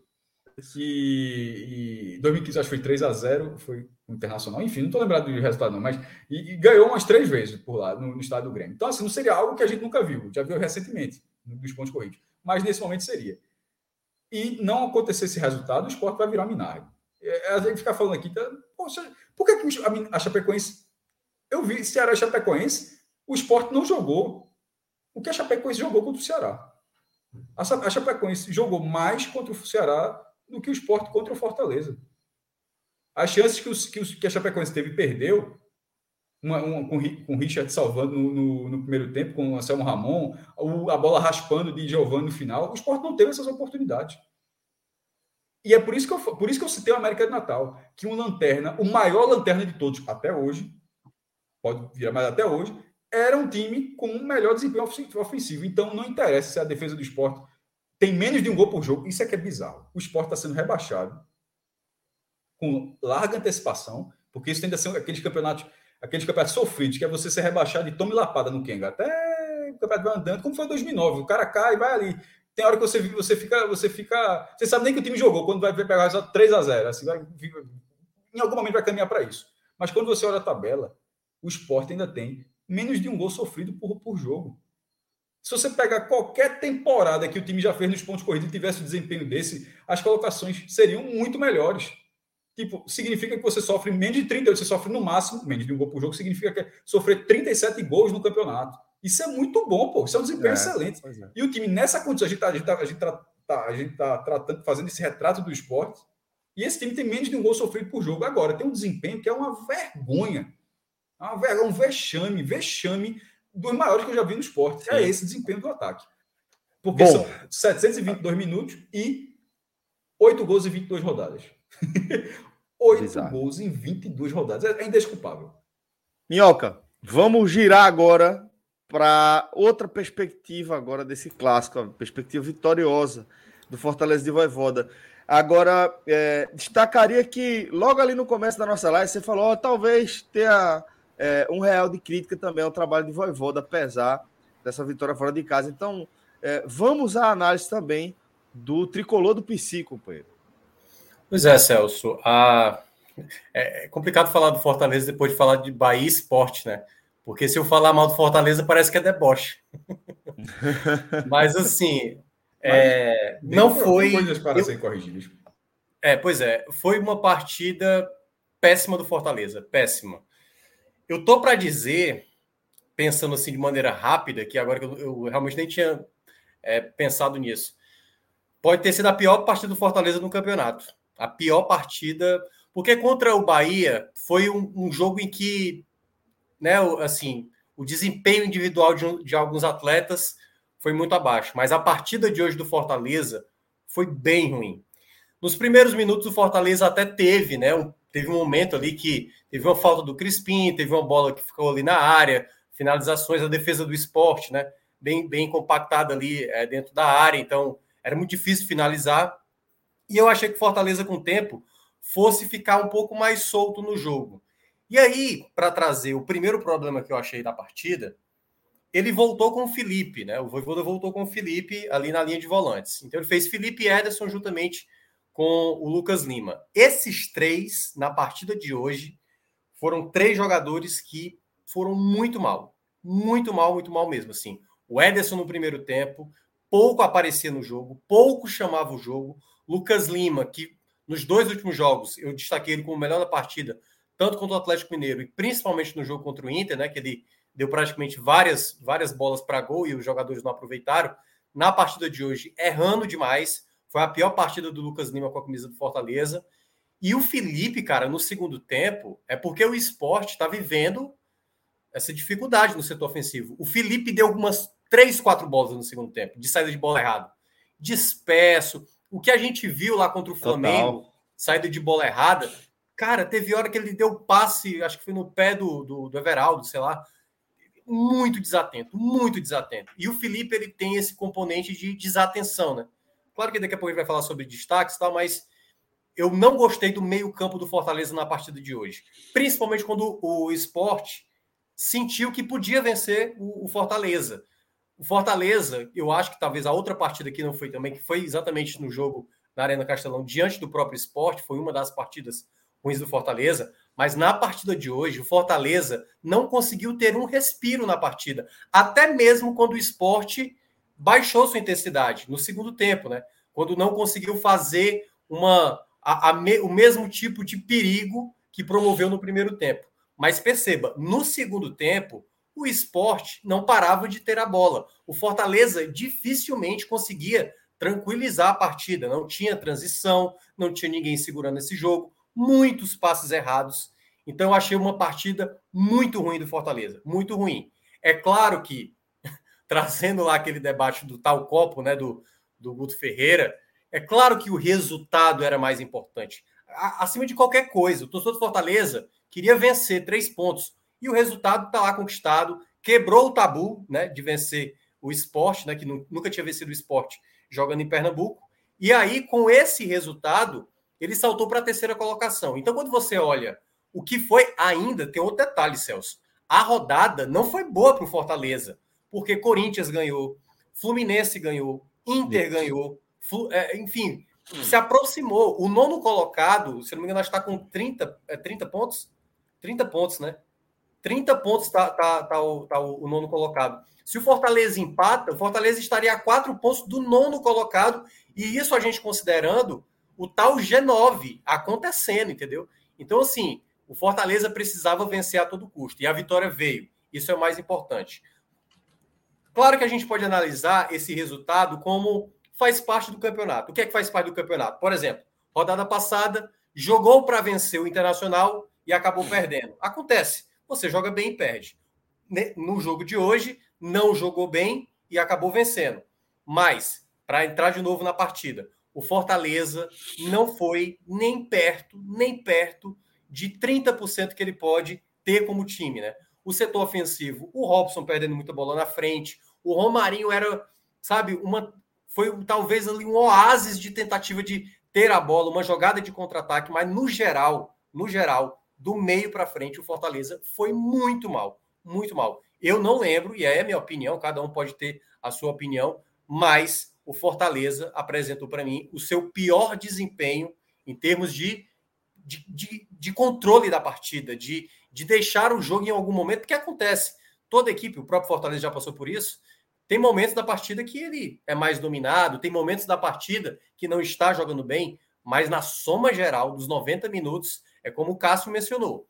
Os minutos finais é quando o Fortaleza passa a ter a chance de matar a partida. Mas quando o esporte já estava mais esgotado, o esporte tocando bola na lateral e o Rainer já nem dominava mais, então já era o esporte já esgotado, né? Que era, mas assim, a perspectiva para quem observava o jogo, amigos meus, torcedores do Fortaleza, era tipo assim, cara, 35 do segundo tempo, acaba pelo amor de Deus. Porque é, o, o, medo, o medo era tipo assim, cara, a gente não tá jogando bem.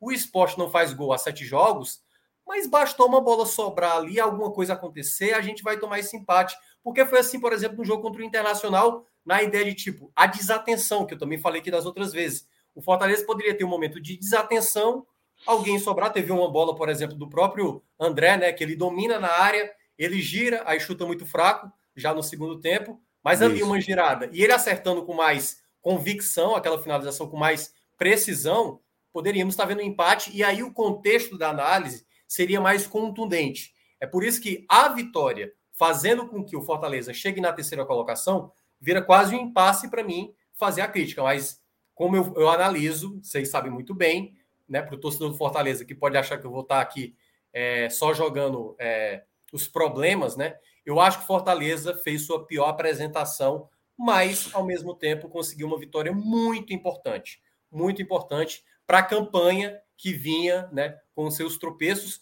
Eu, eu volto a falar, os jogos que o Fortaleza, seis jogos anteriores que não tinha vencido, mesmo pegando lá o jogo do Bahia, que para mim foi um dos piores. Eu não acho que o Fortaleza jogou tão mal como nesse jogo. E aí, Celso, para terminar essa minha análise, né. Né, partida, é, eu vejo que determinadas situações do Fortaleza sempre é bom ter uma, uma carta de segurança, né?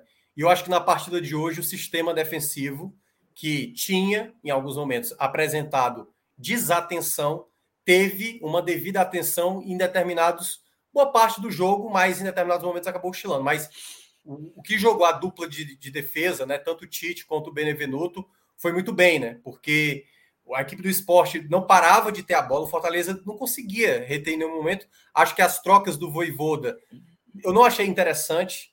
Tudo bem, Ângelo Henrique é um bom jogador entrando no segundo tempo, entendo. Mas eu acho que o Elton Paulista é muito mais experiente para entrar naquele momento, para prender essa bola na frente, para chamar uma falta. O, o Cássio já falou isso aqui, acho que no jogo de ida entre São Paulo e Fortaleza, que o, o Paulista não fez praticamente nada, mas era o cara que pilhava, sabe, o adversário, que ficava chamando falta. E eu acho que pela característica do jogo, o esporte não parava de ter a bola. Eu acho que desacelerar o jogo para o Fortaleza seria interessante. E, e, aí, no final, o Fortaleza perdendo as oportunidades né? Teve, eu acho que uma com, com o próprio Henriques, teve uma outra lá que também a defesa do, do esporte estava mais aberta também não aproveitou.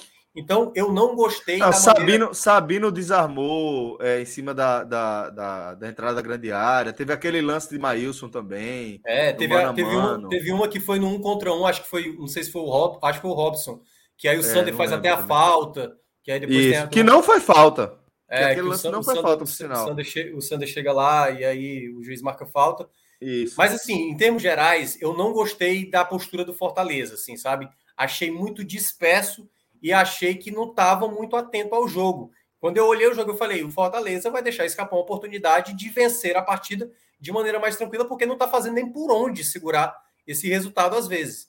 Mas fica, eu acho que esse jogo como uma lição para não ser tão acomodado e tão permissivo. Acho que a, por exemplo, teve uma troca do. Eu acho que foi, foi cauteloso, sabe, Minhoca? Foi o que eu senti assim. Foi quase um time tipo, ó, vamos fazer o básico aqui, a gente precisa ganhar, vamos, vamos jogar o fácil. E aí eu acho que diminuiu demais a rotação, sabe? A impressão que eu tive foi essa.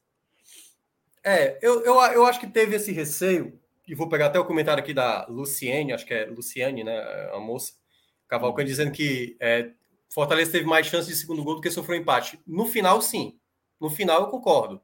No final, tava mais assim. Eu, eu acho que 1 a 0 no placar, sem o Fortaleza estar tá jogando bem, sem o Fortaleza estar tá jogando bem, eu achei que determinadas escolhas. Eu, eu achei uma partida pavorosa do Felipe. Pavorosa do hum, Felipe. Já vou entrar Também. até aqui no, nos, nos destaques. Já, já vou entrar aqui nos destaques. Certo? Já pode, já pode. Depois a gente faz tudo fica à vontade. Pior da partida, para mim, Felipe muito mal, muito mal. No primeiro tempo, até que se passou ali, conseguiu meio que jogar bem, mas no geral, muito erro de saída de bola, muito erro, muito erro. Tomou amarelo desnecessário, aliás, tem tomado muito amarelo de maneira desnecessária, por, por reclamação, por chegar atrasado. Vive, para mim, uma fase ruim, o Felipe. Vive uma fase ruim. E o Ronald, que entrou no segundo tempo, acho que deveria ser uma prioridade do Voivoda, mas cada vez mais eu percebo que o Voivoda está olhando o Ronald mais como meia atacante, né? Jogar com três volantes, que aí seria Jussa Ederson, o Jussa Felipe e o Ronald, um terceiro volante jogando mais à frente, né? Ele pensa mais o Ronald como meia que chega mais à frente do que como um volante. Mas eu não gostei da partida do Felipe. Outro jogador que eu também não gostei, Lucas Lima, obviamente vai entrar nesse, nessa minha lista aí, vai entrar. Acho que eu vou colocar ele como o terceiro, certo? O terceiro lugar. Porque acho que o dinamismo dele, que é muito bom, a qualidade de passe, ele não estava bem hoje. Ele estava muito inseguro, não conseguia se apresentar bem ali na movimentação, achei ele muito disperso em muitos momentos. E também é um pouco do que é o Lucas Lima na carreira, né? Não dá para esperar que ele vá manter um bom nível, até porque ele foi dispensado assim, né? Foi emprestado do Fortaleza, do, do Palmeiras para Fortaleza, exatamente por ter essa postura às vezes essa apatia durante os 90 minutos. Torcida, torcida do Palmeiras é maluca com ele, né? Por conta ah, da intensidade, por conta da atitude, desde sempre, velho. Desde a torcida sempre, do Santos também já essa... teve esse momento com ele. Já, ele era já, um jogador já. que de vez em quando acaba sendo disperso. E a partida dele eu não, não gostei. E aí eu vou ficar na segunda colocação, né? Eu coloquei, eu vou colocar o Robson na primeira colocação. O Robson não segurou nenhuma bola sequer e só fez tomada de decisão errada impressionante. Só tomada de decisão errada durante os 90 minutos. Teve bola que era para tentar to tocar no, no, companheiro, tocava errado. Quando prendia a bola para dar um passe para o jogador mais próximo, ele tentava no jogador mais complicado. Então o Robson vem vivendo também uma fase muito ruim. Na verdade, o Robson ele vive uma fase ruim, né? Só que em meio à fase ruim, ele faz gol também. E ele faz gol que dá vitória. Então ele é esse jogador. É um jogador de fase ruim que te dá uma vitória, te dá três pontos no campeonato. E agora, como ele não está conseguindo mais fazer gols, curiosamente, nesse período que o Fortaleza, a última vitória do Fortaleza foi contra o Palmeiras, que foi a última vez que o Robson fez gol. De lá para cá, o Fortaleza foi vencer hoje e o Robson continua sem balançar as redes. Entrando no lado positivo, não tem como não destacar a partida esplendorosa do Benevenuto, todas as bolas que o esporte, acho que até de maneira demasiada o esporte, tentou ali chuveirar na área, o Benevenuto prevaleceu, fez Bom um gol aproveitando a bobeira da defesa, e aí, problema do esporte, né? O Benevenuto não tem nada com isso. Tava lá, liberdade, ele foi lá e fez o gol, o terceiro gol dele na Série A. é hoje, para mim, um dos melhores zagueiros que, que eu acho do campeonato. É, se não me engano, acho que é o líder em rebatidas do campeonato, tem muitas interceptações, é um jogador que ganha muitos duelos, tem boa antecipação, e acho que ele foi o melhor da partida ao lado do seu companheiro, o Tite, que também era outro jogador que fazia tempo que não me agradava defensivamente, mas naquele momento, né, tudo bem. O, o André, no lugar de bater para o gol, ele tentou botar para o meio da área. Mas o Tite, né, evita ali uma possibilidade que pudesse chegar. Acho que ele foi muito atento em algumas jogadas também que o esporte chegou com muito perigo na área e ele afastou, leu muito, muito bem determinadas saídas de bola, fez bons lançamentos. Acho que a dupla de zaga eu acho que incontestável nas duas primeiras colocações com o Benevenuto sendo melhor. E o meu terceiro nome, é, eu acho que eu vou ficar, mesmo não não tendo feito uma grande partida, eu acho que ele foi o jogador que conseguiu entregar um pouco mais de qualidade, que foi o, o próprio Crispim. Poderia até colocar o Romarinho, mas o Romarinho também teve muito boa decisão. Eu gostei mais de, eu, de, Romarinho. É, mas eu, eu, acho que o Crispim, o Crispim, ele tem, por mais que não seja um jogador excepcional, ele tem uma boa bola parada, ele é um jogador que é muito regular, sabe? Então eu acho que ele é hoje Participa um jogador jogo, fundamental. Né? Fundamental. Só que aí tem um problema. E aí, para fechar minha participação, ele tomou o terceiro amarelo, não vai enfrentar o Atlético Goianiense. Então é uma perda considerável que o Fortaleza terá, né? Exatamente não Foi uma puxada de camisa ali no segundo tempo, né? Foi, exatamente. Foi uma, uma um contra-ataque, né? Enfim, uma jogada de ataque do esporte. E aí ele parou a jogada e tomou o terceiro, terceiro amarelo na sequência, né? E aí vai ficar de fora para a próxima partida. Beleza, Minhoca. É, deixa eu chamar o Maestro Cássio Zirpoli também para ele trazer a análise dos destaques da vou, partida. Vou falar do esporte, mas só o do Fortaleza, acho que faltou só Felipe Alves. Viu? Acho que Felipe Alves foi uma peça Sim, bem ah, é verdade. Foi, foi no, no primeiro tempo, naqueles 15 minutos que o esporte finalizou cinco vezes, até quando o esporte saiu da linha e, a partir do gol do Fortaleza. Tipo, aquele 0x0 estava no placar com algumas boas intervenções ali. Do Hernandes, né? Não só aquele, o chute de Não, é, eu sei, mas é porque eu acho que essa foi a mais, foi. mais plástica. Vamos lá. É, do esporte, tanto faz é, piores ou melhores, né?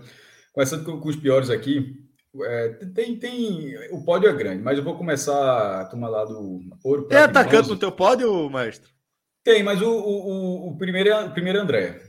Já foi, acho que já quem está com essa live aqui já está beirando três horas aqui no marcador, que já escutou um pedaço aqui, no momento que a gente falou, acho que ficou bem claro que a partida de André foi muito ruim, uma das piores que ele já fez pelo esporte.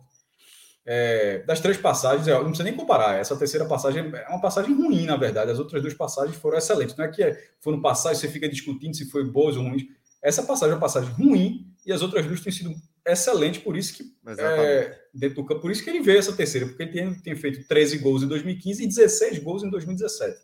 Nessa ele tem dois gols, o último foi um gol de pênalti contra o Fluminense, não sei nem quanto, faz muito tempo. E não pode, ele, a Fred falou falta de confiança, esse meu irmão, não sei. Não, não, não, não sei o, o, o, que é, o, o, falta de que, do que é. Mas não pode, na cara do gol, o atacante sempre pensar no passe. Não, desculpa, o centroavante, porque é o cara do gol, assim, o cara Falou sempre pensando no passe. Não, porque o atacante pode ser um atacante liberado, um ponto assim, mas o centroavante, tipo, é a figura do, do camisa 9, o cara da área, o cara, o definidor, não, o do chute não pode ser é. sistematicamente, de forma assim, você vê isso tantas vezes, ser um cara que busca o passe. E assim, se pelo menos estivesse funcionando, né? Mas assim, ele tem, que, ele, tem, ele tem que arriscar, porque ele tem potencial, ele tem, ele tem um, ele é um bom finalizador. Então, é, os dois lances do primeiro tempo foram horríveis. No segundo tempo, tentou um pênalti que acho que desperdiçou na reta final. Ah, na verdade, tem um abuso desse jogador de futebol na reta final. Porque na reta final de um jogo que está perdendo, você tem poucas oportunidades. E o cara achar que dentre, dentre essas poucas oportunidades, a maior chance é o juiz assinalar um pênalti, eu acho assim que não dá para entender. Eu acho que a chance é muito maior de você fazer um gol do que você pedir um pênalti e ser marcado. Isso é, é algo ainda mais com o VAR, porque vai ser analisado, reanalisado. É, um outro lance, ele ele finalizou duas vezes no segundo tempo, dois chutes, um para fora, sem direção, assim, é, e o outro um chute muito fraco, outra chance do esporte virando, enfim. É, muito, muito, é, foi muito mal no jogo, além de outros problemas na, na para tabelar, para voltar, enfim, uma, uma atuação para um cara tão importante para o time, que poderia ser importante, mas teve essa atuação muito abaixo. É, seguindo, Rainer não foi tão mal contra, contra o Atlético Mineiro, porque não tinha como, mas, embora tenha sido substituído só nesse jogo, mas. É, é o cemitério de jogadas do esporte. Embora Everton tenha errado bastante, mas assim, a diferença. Quem, assistiu, acho que torcedor do Fortaleza ter percebido, aquele menino que entrou, Everton, não, é, não veio da base do São Paulo, não. Não foi contratado do interior do Paulo. Esse cara é da base do esporte. Esse menino está aqui esse tempo todo. Esse menino tinha ajudado o esporte. Eu nunca entendi isso também. Ele tinha ajudado é isso, o esporte. Que não, é só, não é só que ele é da base do esporte, não. É que ele jogou na Série A do ano passado. Ajudou, ajudou. Não, não, ajudou, não fez uma grande temporada, mas ajudou. Foi um cara útil, que tinha tudo para evoluir. o esporte não só não utilizou, como resolveu emprestá-lo. Ele, por confiança, pediu de volta só porque perdeu o Patrick. E eu acho que é, é, é, o próprio torcedor do esporte, certamente, mas o torcedor do Fortaleza talvez deve ter percebido que o lateral que entrou era melhor do que o outro. Porque o outro, ele é um lateral capaz. Porque Rainer foi bem, ele, ele subiu com o Cuiabá, ele foi útil na campanha, assim, mas eu até participei de uma live é, na sexta-feira com o pessoal do Glória e Tradição do Fortaleza, e ele até lembrou que o pessoal do Fortaleza queria Rainer no começo do ano e foi uma grande polêmica como o esporte pegou, como é que perde para o esporte estava em crise, o Fortaleza com dinheiro e tal. E no caso, como foi mal no esporte, agora, tipo, isso não dá para adivinhar. Era uma aposta válida, foi, foi considerado um bom negócio trazer Rainer, mas a diferença da Série B, onde ele rendeu, para a Série A, está mostrando que ele ou ele que ele tem que ele tá, é mais ou menos novo ainda, que ele pode evoluir, ou que esse não é o nível dele. Não dá. Ele, ele foi substituído porque o banco de reservas, ele no segundo tempo, ele, o lado dele era o lado do banco de reservas. E dois lances seguidos, que a, que a bola foi para ele, ele não domina a bola, porra, na é. cara do treinador. Aí tá, o treinador hora que não dá. Assim, não dá. A bola veio. Só, só me permite um, um, um complemento aí. Quando eu olho, quando eu olho o jogo da Chapecoense, do Juventude, até mesmo do Bahia, eu não consigo enxergar tamanha deficiência como eu vejo, por exemplo, no Raio do lado direito. Assim. É. Da bola vir e ele não conseguir, sabe, dominar. Ou, é, pelo não, gera, não gera um ataque. Defensivamente não é, é pior. tão segura. É pior que isso, mas ele tá é cada vez dizendo, pior. Ele mata jogadas. Ele joga, é, é, é, é, eu tô querendo dizer com outras palavras. Ele, ele mata jogadas, ou seja, ele, quando não rende, não é que, ele, não é que ele não tenta atacar, não é isso não. Ele, ele, ele tenta atacar e simplesmente não, não sai absolutamente nada. nada Defensivamente, é. é. o esporte continua tendo uma boa defesa, mas assim, a contrapartida não é válida. Aí eu, eu, eu preferiria ter, se, se fosse para escolher, ter um, um, um, pouco mais de vulnerabilidade, mas que tivesse, que é o que inclusive é, é o caso de Everton Everton, ele dará mais vulnerabilidade ao lado é. direito. Eu estou falando disso se fosse uma suposição, aliás, mas na verdade, eu estou falando de uma suposição que na verdade é a prática. É. Eu viajei, eu disse seria melhor, na verdade foi o que aconteceu. Everton é um cara mais vulnerável defensivamente do que Rainer. É, essa é a contrapartida. Então vai ter que trocar mais. Não dá para ter um cara que, que dá. E olha, mais ou menos, mínimo de segurança, e, e é uma calamidade ofensiva, mesmo sendo um cara que chega, chega, ou seja, vai receber bola e erra tanto. E Everton mostrou que é um cara que, que tem muito mais potencial naquele setor. Então, e Rainer acabou substituído. Deixa eu até ver o tempo que ele saiu. Ele saiu aos 18 do segundo tempo. Me surpreendeu. Porque é uma coisa que me chamava atenção. Como pode o cara ser o pior em campo tantas vezes seguidas e ser uma figura que simplesmente não sai, nem para tentar algo diferente, porque na, contra o Atlético Mineiro é, não tinha Everton, dava, em outras partidas não tinha lateral reserva, pode não tinha lateral reserva. Mas assim, tentar alguma coisa. Mas, nem assim, que seja para dizer assim, né, Cássio? Nem que seja para dizer assim, não, sabe o reserva? Consegue ser pior do que ele. Nem é, para então, saber isso. nem que seja para dizer, ó, não tá dando. Nem que seja para a diretoria entender, eu não tá dando. Não é. tá dando, porque na hora que você coloca. Pô, tanto é que a lógica de, de, André, que é um pouco do que Fred falou, Fred já voou aí, mas é um pouco do, do, que, do que Fred falou. André permaneceu os 90 minutos, mas ali naquele setor tem outro nome, né? É, mas André permanecer 90 minutos é culpa do treinador. Tá entendendo? Assim, é, o treinador está olhando aquilo e está achando normal, está achando que está contribuindo. Então, no caso de Rainer, mesmo sem falta, mesmo não tendo laterais como não tinha, estava começando a dizer: pô, o treinador deve estar satisfeito. Ele deve estar satisfeito que uma atuação dessa não seja, seja substituída, mas acho que acabou a, a, paciência e saiu porque tinha que sair.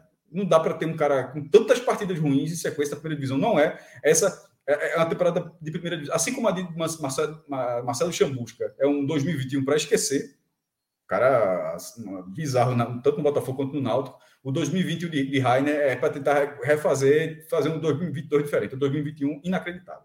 Seguindo, é o pódio Marcão, que é um cara que, que eu gosto em várias situações. Já elogiei Marcão, a partida de Marcão. A grande, qual foi a grande vitória? Até disse. Nos últimos anos, a grande vitória do esporte né? foi sobre o Internacional. De atuação, de tamanho de resultado. Tirou o título brasileiro, o esporte deu o título para o Flamengo. Porque tirou Flamengo. o título do Internacional. Devolveu. Naquela, devolveu. Naquela altura, ganhar aquele jogo. É, e, e, acabou, foi o que permaneceu, porque o esporte perdeu as partidas uma das maiores vitórias do esporte nos últimos anos é o que o Fred também já falou. O esporte, nesse momento, para não cair, vai precisar fazer algo aquilo e aquilo não acontece todos os anos. A partida de Marcão foi fantástica. Fez um golaço. É, teve, é, marcou do início ao fim, preencheu o espaço. Ele teve outras atuações assim. Só que a queda foi caindo, queda de produção, e hoje ele é um, hoje ele é um problema. O esporte não tem saída de bola. E de algumas situações, a quantidade de passe errado. Eu até, eu até tuitei, para quem não viu no Twitter, eu trago esse lance para cá, que assim, me chamou a atenção de uma forma é, é, a, a, a, a, falta de conexão com a partida, mesmo sendo um cara muito ligado. É, foi aos 40, 42 do primeiro tempo. É, Paulinho Mocelin, ele sentiu o pé e ficou mancando lá. Paulinho Mocelin muito mal. Também ele é para mim ficar é o quarto lugar. É, mas assim, mais marcando, ele estava ele tava mal, estava machucado nesse momento. Caiu, aí levantou, aí pegou no pé, caiu de novo. E isso o esporte recuperou a bola, foi com o Marcão. O Marcão estava uns três passos à frente de, de Mocelin, já no campo, no campo ofensivo para tocar, aí pega, pega a bola, vai buscando, buscando, buscando, de repente o lateral, que era Rainer, curiosamente, abrindo na direita, passando com muito espaço. Não sei se ele não tocou por falta de confiança do lateral, mas Rainer passou para receber com ele espaço. Viu que era Rainer. O cara rodou, rodou, rodou e tocou para Mocelin. Ele tocou para um cara que estava com, com, com a mão no pé, para um cara que estava machucado. Ele rodou, ele olhou o campo de todos os outros. Ele, ele, o, o, jogador que ele enxergou. E assim, eu não entendi. Eu, quando vi o passe, como é, que, como é que não dá? Como é que ele não está vendo isso? Quem é, o, quem é o pior cara para dar o passe? Esse aqui que está mancando. Como vai. é que exatamente ele deu para um cara que estava machucado? É. Como é que ele não viu aquilo ali? Então é, então é um problema. E isso vai puxando o outro. Aí eu não sei, eu não sei se a queda de produção é junto com o Ego. O que, o que a parada é o seguinte: a Marcão está muito mal, Zé Wellison foi muito mal hoje. Perdeu uma chance a maior chance do esporte foi na cabeçada, aquela cabeçada de gol. É mérito de Felipe Alves, mas que defendeu, eu sempre falo, sempre vai ser mérito do goleiro. Mas havia uma exigência ali. O que ele estava ali, como, como o Benevenuto estava livre. Ele, Benevenuto desvia a bola para ir no contrapé do goleiro, em vez de cabecear onde o goleiro está. Ele sozinho ele cabeceou onde Felipe Alves estava. É, em um outro lance, quando já estava 1 a 0 no último lance, Hernandes tabelou com ele, foi até além de fundo, Hernandes apareceu para receber e ele chutou. Tipo, ele não é André, que tem que chutar. Ele é o volante, ele é o cara que tem que buscar um, alguém que, embora ele tenha um chute potente, que busca melhor. E era Hernandes, pô. Não era, era, era Hernandes. Então, é, é, Zé Wellison foi cair de produção. Mocelin, como já citei, olha que a lista tá grande. O Rainer, é, André, Marcão, Mocelin, Zé Wellison. Hernandes não foi bem também, não acrescentou tanto. Everton o, caso, Felipe. De, de, só, só para complementar, o pessoal está até dizendo que o Florentino disse na coletiva que ele saiu machucado, o, o Rainer. Então, assim, talvez não foi por questão técnica. Me ajuda, questão me ajuda, me ajuda Florentino. Me ajuda, Florentino. Eu estou dizendo. Mas veja só. Mas, Seria até melhor ficar mas, mas, não, mas, mas, vamos jogar real. A Copa de Futebol, de vez em quando, o que se fala é um pouco de Agamenon. Porque o, limite da coincidência de Rainer ter errado dois lances na frente dele, ele sair dois minutos depois, assim. É, é, tem, tem, hora que o limite, tem hora que é, tem hora que isso é para isso aí é para não desvalorizar o jogador, para não, porque se ele fala, ó, não tava, não tava dando, é muito melhor dizer não, o cara sentiu, tirou e de repente no próximo jogo continua sentindo, vai ficar no banco. Então assim, isso é pode ser pode ser conversa também. É, Everton Felipe, só dos piores até para não ficar tão longo. Porra, é que não errou demais. O, o esporte estava melhor antes de Everton Felipe, quando a bola estava mais com o Gustavo. Quando entrou Everton Felipe, que foi para dar, ou seja, foi aquele, aquele tipo de mudança que acho que é o treinador. Quanto mais gente no ataque, como se fosse resolver. É, tipo L-Foot. Quem que, é que jogava L-Foot aqui? L-Foot 98, melhor de todos os tempos. Você tirava todos, tirava três zagueiros e botava três ataques. E de vez em quando no sistema do jogo funcionava. No futebol não é dessa forma. Né? Só bota seis jogadores ofensivos aí que talvez o gol saia. E naquele momento, a entrada de Everton Felipe acabou não funcionando, porque ele, primeiro, ele precisa receber a bola também, e ele, erra ele errou bastante, e acabou tirando a, a bola em várias dessas situações de Gustavo, que era um cara que tinha entrado bem. O primeiro passo de Gustavo já foi, foi deixando cortando, ali, cortando já foi cortando linha. a zaga. Então, assim, a entrada de Everton Felipe, ela acabou prejudicando a atuação de Gustavo, que estava sendo um, um escape ali. Ou seja, o, a, os dois meses distribuir a quantidade de vezes que Gustavo pegaria na bola. Isso foi péssimo para o esporte. Foi uma escolha ruim. Pode, assim, a escolha ruim é a partir, obviamente, da atuação de Everton Felipe. Só que Everton Felipe não vem entrando bem, então acaba sendo a escolha recorrente. Enfim, atuação fraca. É, mas você salva a pele de alguém aqui nesse, nesse confronto? Gustavo, eu, no blog eu não salvei, não, mas agora me dando conta, Gustavo Maílson não tem culpa, mas também não teve, não pegou. Fortaleza não chegou tanto, foi uma partida. É, Fortaleza errou, ele chegou, desculpa, ele chegou na barra, porque ele chegava no ataque, mas errou muito a barra. Foi, foi muito chute para fora, foi muito chute sem pontaria do Fortaleza. Henrique para fora, Pikachu para fora. Teve assim, o Fortaleza chegava ali e não conseguia mandar na barra.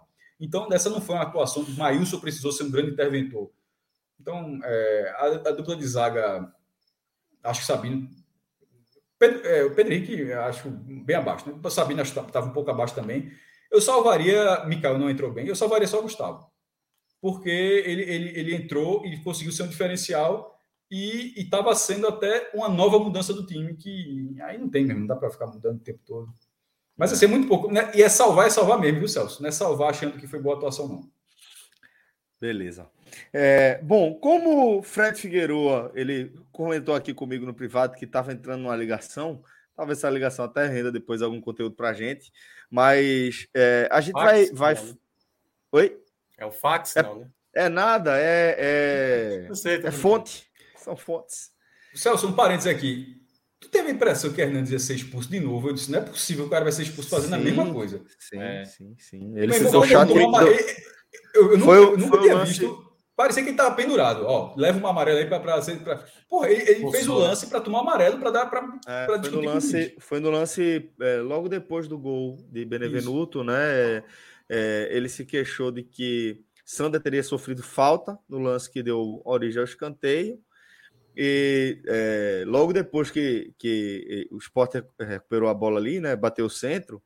É, ele ficou segurando a bola, quando o marcador chegou, ele deu aquela ombrada, né? Então, é, assim, foi... foi um lance de mais um desequilíbrio de Hernandes. Importante é ressaltar vez, isso. Não, segundo, segundo lance. Curioso, segundo lance porque de desequilíbrio. Na, na, é, é o oposto. Do, é, na carreira dele é muito difícil. No São Paulo, é, não lembro nenhuma vez ele se exaltar tanto como no, ele está Nápoles também, pois é. E aí, mas é, no esporte mostrou duas vezes, né? Esse, esse traço contra o próprio São Paulo e agora contra é, o, o, Fortaleza naquele lance que realmente foi completamente é, desproporcional. Né? Demais. Realmente é, há de se questionar o que está acontecendo ali na cabeça de Hernandes. Na Laje, perdão. É, o presidente aqui lembrou aqui. É, acabei trocando. É, uma troca tão boa mesmo. Mas é o seguinte, galera. Eu vou, vou aproveitar, tá aqui para mandar um abraço para todo mundo que acompanhou a gente aqui nessa live. Né? Foi uma live com bastante gente, né? muitas pessoas mesmo acompanhando a gente tanto no YouTube é, quanto na Twitch. Agradecer também a presença, a resenha aqui com Minhoca, com o Maestro Cássio Zirpoli, com o Fred Figueroa e com o Cássio Cardoso. Esses dois que já nos deixaram. Caramba, aqui. quase 400 pessoas ainda, meu irmão. Então, tá... Cara, sério mesmo? Mais 400 Deixa pessoas? Quase 400 pessoas. Se a gente quisesse mais, algo assim, mais de 400 até 4 horas, Twitch, ia ter contou só o YouTube. Twitch, eu contei é. só, abri o YouTube aqui. Mais é aquele negócio. Pessoas, Lembra que eu falava, Celso? Quando. Aperreio. Quando o esporte ganha, dá audiência. Mas quando perde. Quando perde. por falar nisso, por falar nisso, é, Danilo, chama o homem, nunca mais. Peraí, peraí, peraí, Celso, Celso, Celso. Tem, tem, é porque uma pessoa mandou aqui um superchat final, cara. Eu acho importante Verdade, ler. Tô vendo aqui. Problema na inscrição de Aguirre, Vander e Saulo. Eu só vi alguns perfis do esporte comentando isso, eu não faço a menor ideia. É, o que eu posso dizer, de, de, de, no caso de Agui e Vander, eles tiveram os nomes publicados no BID. Assim, eu não, eu não, eu não, tenho, não tenho nenhuma informação quanto a isso, mas assim, eu não sei que tipo de irregularidade poderia ser isso. Não faço é. a menor ideia. Mas no BID eles saíram, eles foram publicados no BID, ao contrário de Jefferson, o lateral, que não foi publicado. Que e provavelmente não vai reverter. Isso é, é é, exatamente. Isso, é, isso, isso aí é 8 gols e 22 rodadas, versão dirigente. Ei, mas é, não, é não conseguir regularizar o jogador. Porque o, o dirigente, o papel do dirigente é, mesmo, é, é, é muito curto, né? Assim, já está assim. Então, o dirigente não conseguir regularizar o jogador, para mim, é a mesma coisa de 700 minutos sem fazer um gol. É, cada um com a sua bizarrice. É, não, não é nem não é nem tão curto, mas eu concordo com o Maestro que o diretor não conseguir regularizar um jogador como é, como é, tá, é? tá para um, um atacante. Irmão, imagina, e depois de apresentar, viu? É. Caramba. E, como é a reunião depois de jogadores? Rapaz, não, não vai acreditar, não. O que foi isso? Não consegui regularizar, não. É o é mesmo? Como é que fica? Caramba, caramba, velho. Puta É sério. Aí é. Puta merda, velho. É. Apresentar o é. jogador e. O Ceará, o Ceará para anunciar o lateral direito, ele não anunciou até sair no bid. E já teve algo do tipo que foi um lateral, que foi até que saiu o dirigente, Caraca, depois foi, acabou sendo demitido executivo. É, o, o, executivo do esporte também saiu, viu? Eu acho que ele saiu justamente porque não aguentou. É, mas teve uns anos atrás, o esporte contratou um lateral que quando anunciou o cara tudinho, e o cara já tinha jogado em dois clubes no ano. Ele não podia jogar no esporte, o regulamento impede que você jogue em três competições nacionais. É, realmente. Pô, aí devolveram o cara, porra, assim. Maestro, só. isso é básico. O esporte contratou o Bruno, o zagueiro errado. Que foi esse aí? Oh, o esporte. O, o esporte contratou é, Bruno Aguiar. E, e tava de olho. Henrique. Vê mesmo.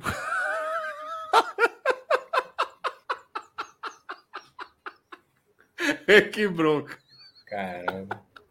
Isso é sério? É, sério? é sério, é sério. Como é, bicho? É do Santos, tá? Não, bicho, era o outro, jovem. era o outro. Bom, mas com essa a gente vai fechando por aqui. Agradecer a resenha com todo mundo. Valeu, Maestro. Valeu, Minhoca. Obrigado também a Danilo Melo, que dirigiu a nossa live. A Clisma Gama, nosso querido Cataclisma, que vai transformar isso aqui num podcast. Obrigado a todos, galera. Forte abraço, uma ótima semana. Até a próxima. Tchau, tchau. Hashtag volta minhoca.